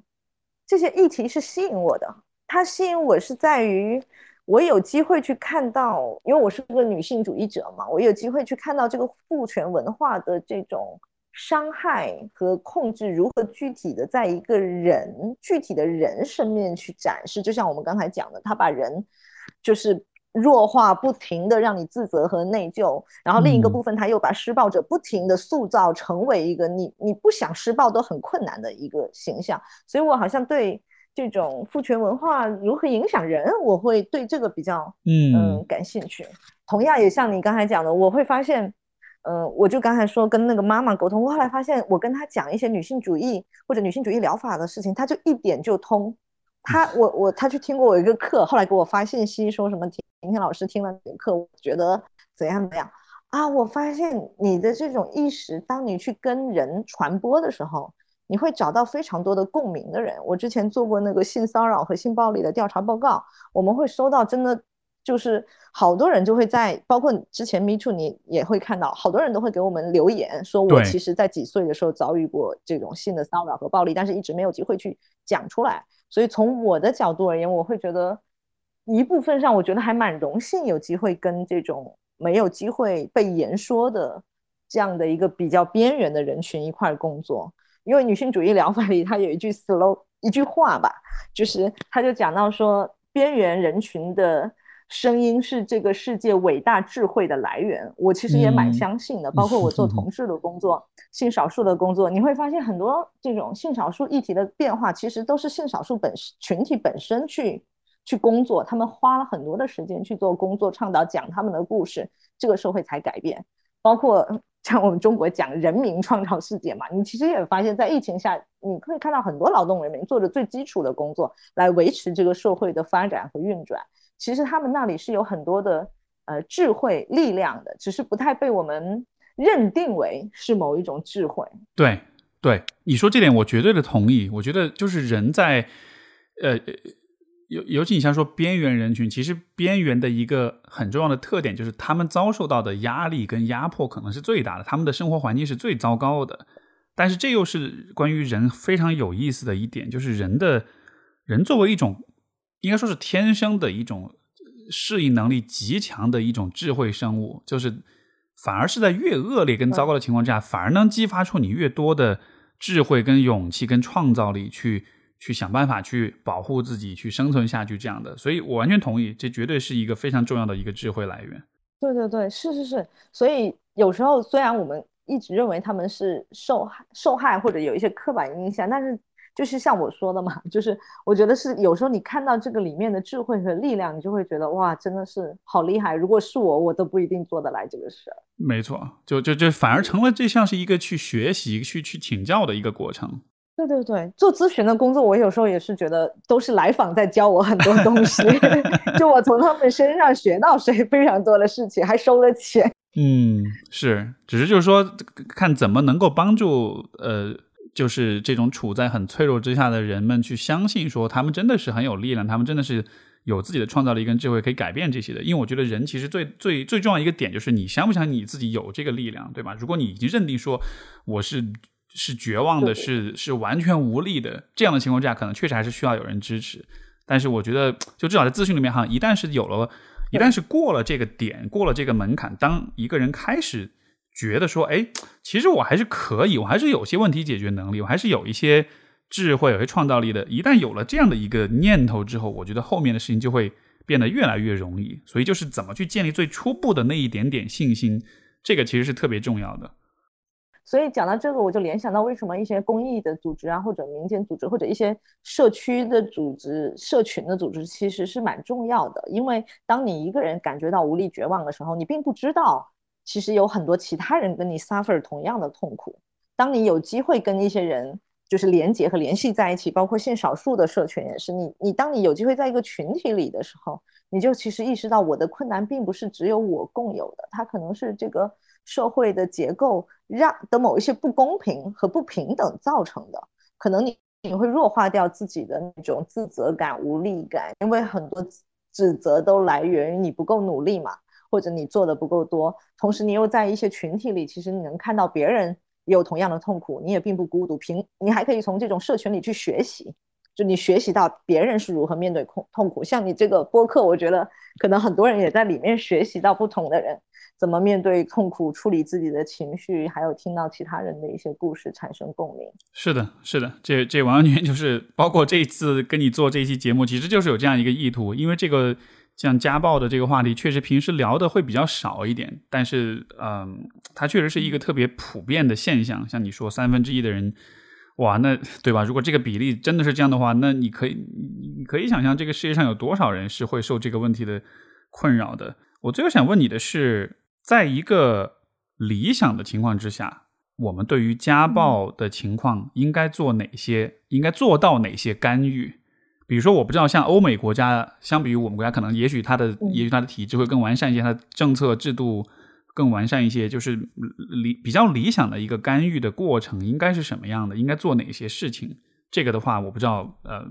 比如在专业上是否会有这样的一些讨论？嗯，我我我说一说我看到的一些，然后包括比如说在一些呃更更在这个领域成熟的国家，我能看到的有几个方面。一个首先是学校的这种教育的体系，它肯定会普及，就跟性骚扰一样嘛，性教育是一样的。它会普及和就是教育相关的这些东西，什么东西是暴力，什么东西是这种啊，我们在这个关系中不应该去做的，包括学校的霸凌，其实也是跟暴力有关的一种教育嘛。没错，要教育我们不应该欺负人，我们不应该用使用暴力去控制另一个人。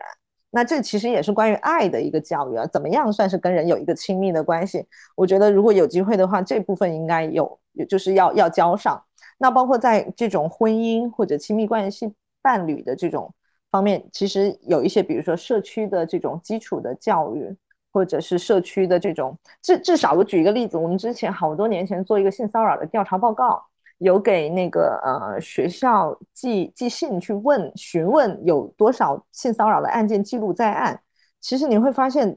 有时候在不管是警察还是这种系统里面，他没有。没有这个概念在里头，他就不会记录相关的案件。所以我觉得，至少司法部门不应该只是把家暴案件归为，比如说杀人案或者是斗殴打架，你至少也有一个专门的一个栏目去归类和整理。同时，对于司法系统，你应该要有一系列的这种培训。比如说，你碰到这种啊警察碰到这种家庭暴力，我们就要摒弃原有的那种啊不管家务事，这是私人事件，我们应该把它认为是一个公共的。需要处理的犯罪的一个跟呃犯罪或者影响公共安全的一个事件去处理，那你在这样的一个位置的话，你肯定会有像我们国家最近有那个反家暴法嘛，里面就有相关的一个规定，但是比较遗憾的是，在一些具体的落实层面可能还做得不够。那我之前在英国学习的时候，英国就有。就是他在不同的城市都有不同的那种妇女的庇护庇护所，嗯，就当你碰到家暴的时候，你是可以通过打一些电话，就会有人来给你一些社工来给你一些支持和帮助。那你可能可以在庇护所住一段时间，然后也有相关的心理辅导啊啊这种啊医生的这种呃叫什么检体检检查，给你还有警察的这种配合去帮助你完成一系列这种法律上的一个流程和报案。同时也有刚才我们讲的比较所谓人性化的那种受暴者的辅导，受暴者你可以去上一些课，然后去获得关于这方面的知识或者伴侣的这种啊咨询和辅导。那如果是在这样的一个，就刚才我们说了一个社会的一个体系嘛，再加上教育的体系，有这样的一个自我的对于暴力的认知，或者对于自我权益的这种维权的一个意识和保护的意识，甚至我觉得有一些地方应该还有那种婚前。婚前的学习就是你要学习到我们怎么去处理一个亲密关系。我在结婚的时候，啊，包括有一些之前欧美还是哪里，有一些医院妇女去做检查的时候是会让老公不会在现场的，他会问他一些问题，就你来这里有没有过家庭的虐待啊、暴力啊什么的，是你不好意思说的。就这个其实也可以在一些地方的筛查或者是里面是可以获得一些救济和支持的这个途径的。那再再往后的话，可能就是刚才我们说了一个是预防的过程，一个是出现冲出现这个暴力的时候有什么样一个支持的体系，再一个就是人的观念的问题，我们怎么去有更多的关于反情反家庭暴力的观念，包括旁观者的辅导。我们听到隔壁有人在吵架打小孩，那我们有没有这样的一个意识去帮助去阻止现场的暴力？同时，警察来到现场的时候，他有没有这个意识去确认这其实是一不良的啊暴力的事件？所以我觉得是各个方面，就不管是施暴、受暴，还有社会体系，还有旁观者，都需要一个。就在理想的情况下，我们其实都要有一个这样的一个意识和教育。嗯，哎，你刚才说有一个很有意思的点，就是旁观者教育。我以前完全没有想过这个问题，但是你说了，我才意识到这其实是一个我觉得特别特别重要的一个点。因为如果比如说你作为受害者，你当旁观者是是冷眼旁观的时候，它其实会带来一种很糟糕的印象，一种误导，就是就是这事儿没什么了不起的，这大家都不在意。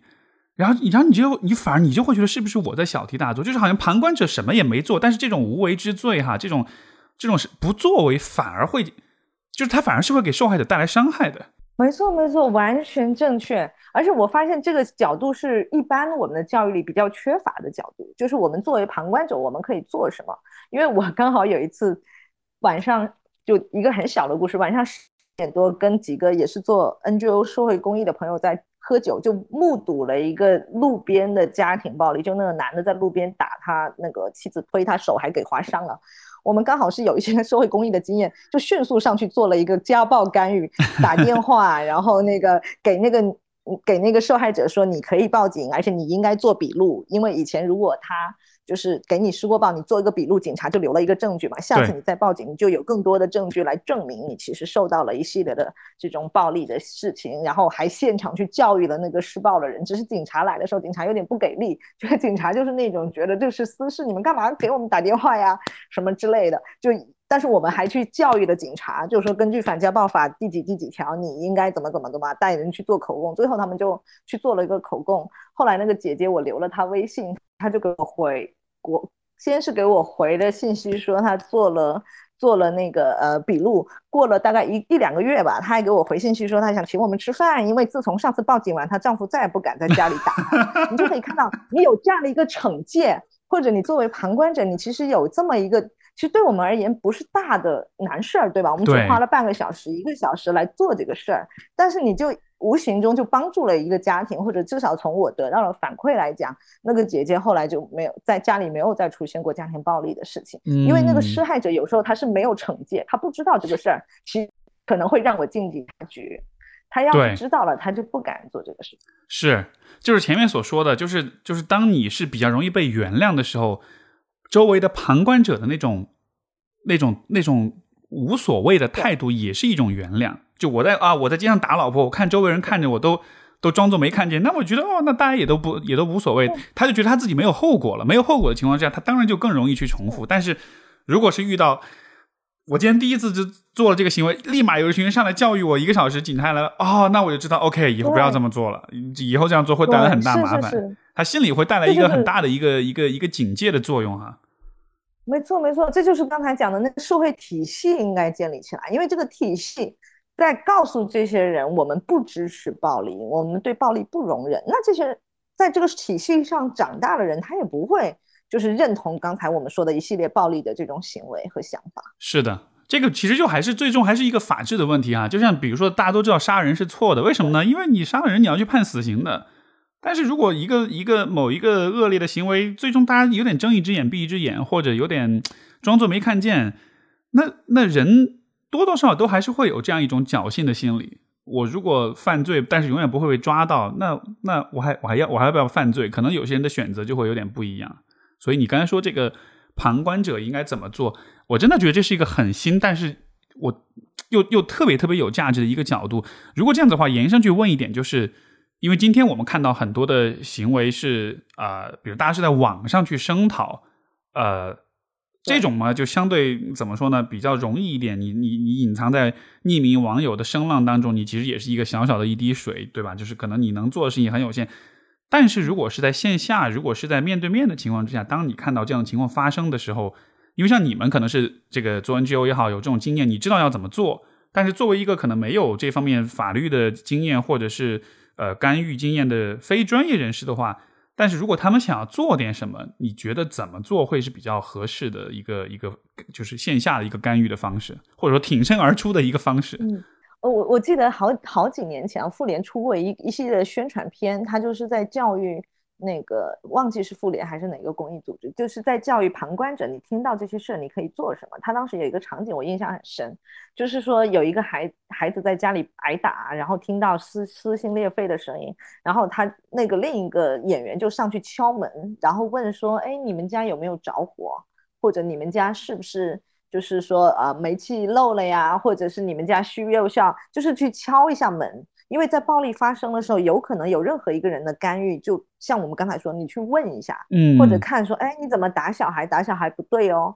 或者是怎么样？这其实就是一个小小的动作，去制止刚才说的那样的一个循环。我觉得这个是一个，另一个是可能哦，就是所以就是说，你其实问一个不相干的一个事儿，但是相当于是给他打断一下，有一个有一个提示，让他知道说，哎，旁边是有人能听见的那种感觉哈。没错，旁边有人在看着你，旁边有人知道这个事儿。对，其实这是一个既保护自己，但是又不会担心有过多危险的一个聪明的没错，你如果直接上去去骂他们说啊，你不可以这样，就反而有可能引火烧身哈。但是如果你问的是一个这个很聪明哈，就说哎，你们家是不是 着火了之类的？这个对，就是问一个不不相关的，但是其实你又在间接的在介入，或者再多问几件事去核对一下那个现场到底发生什么。我觉得这都是一个。就是你在现场中能够看到的，那还有一个部分就是评估那个安全啊。有人也说，比如说碰到小偷的时候，你可能可以就是什么假装错过啊，或者是假装说手机，呃，手机掉啊什么的，就是擦身而过去提醒两个人，两边都提醒。这个就跟刚才说的那个着火一样，是一个比较呃聪明，但是可又不会让自己危险太大的。我觉得这个是一个部分。另一个部分，我想分享一个案例，是有一段时间疫情期间。啊，我自己也参加过，就是有那种叫家暴小疫苗，就会有志愿者自发的在网上下载一些那种海报啊，或者什么放到自己的电梯里，我也放到我们家小区的楼下，就就告诉大家，在疫情期间可能会有那种家庭矛盾，但是暴力是不可取的，如果你受不了可以打什么热线，这也是一个间接的提醒。我也碰到过志愿者，听说邻居有暴力，那他。可能也会在他的门口贴一个你你也不知道谁贴的一张纸和纸条，提醒说暴力是不对的。有人其实就是在传递一个信息，我们有人是在看着你的，就是这个事情是可能会被人知道的。那也有更严重的情况下，也有人根据情况就直接报警。像我刚才说了，我们因为我们知道我们一群朋友在那里，我们就不怕，嗯，我们就可以大胆的报警和大胆的这个介入和处理。那有可能去问。当事人有没有机会去问当事人，或者给他一些支持的方式和方法，然后让他去帮助？那更小的行动就是刚才我们说的，在网上我我发随手转发一些跟这个有关的信息啊、资料啊，我觉得都是都是一些可以的方式，包括对接一些可以求助的热线和公益的组织。是的，是。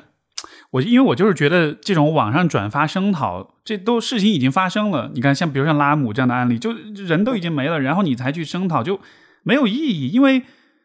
你在转发声讨的时候，就是这对于正在经受的那些受害者，他其实会有一个很，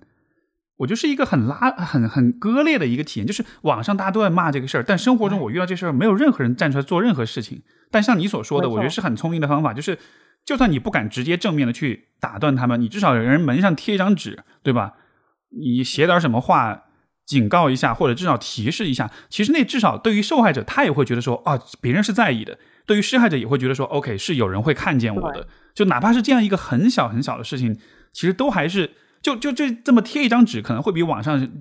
几千几几万次的转发，可能都还要有力量一些。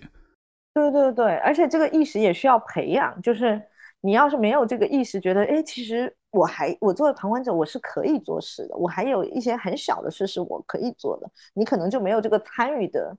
嗯，叫什么动力或者动机？你不觉得我我能创造任何改变？其实当你开始做一些小的事情，也会感觉到某一种赋权啊或者力量的这种感觉。嗯，非常棒。我觉得最后这个建议，以后我遇到了的话，我立马就知道应该怎么办了。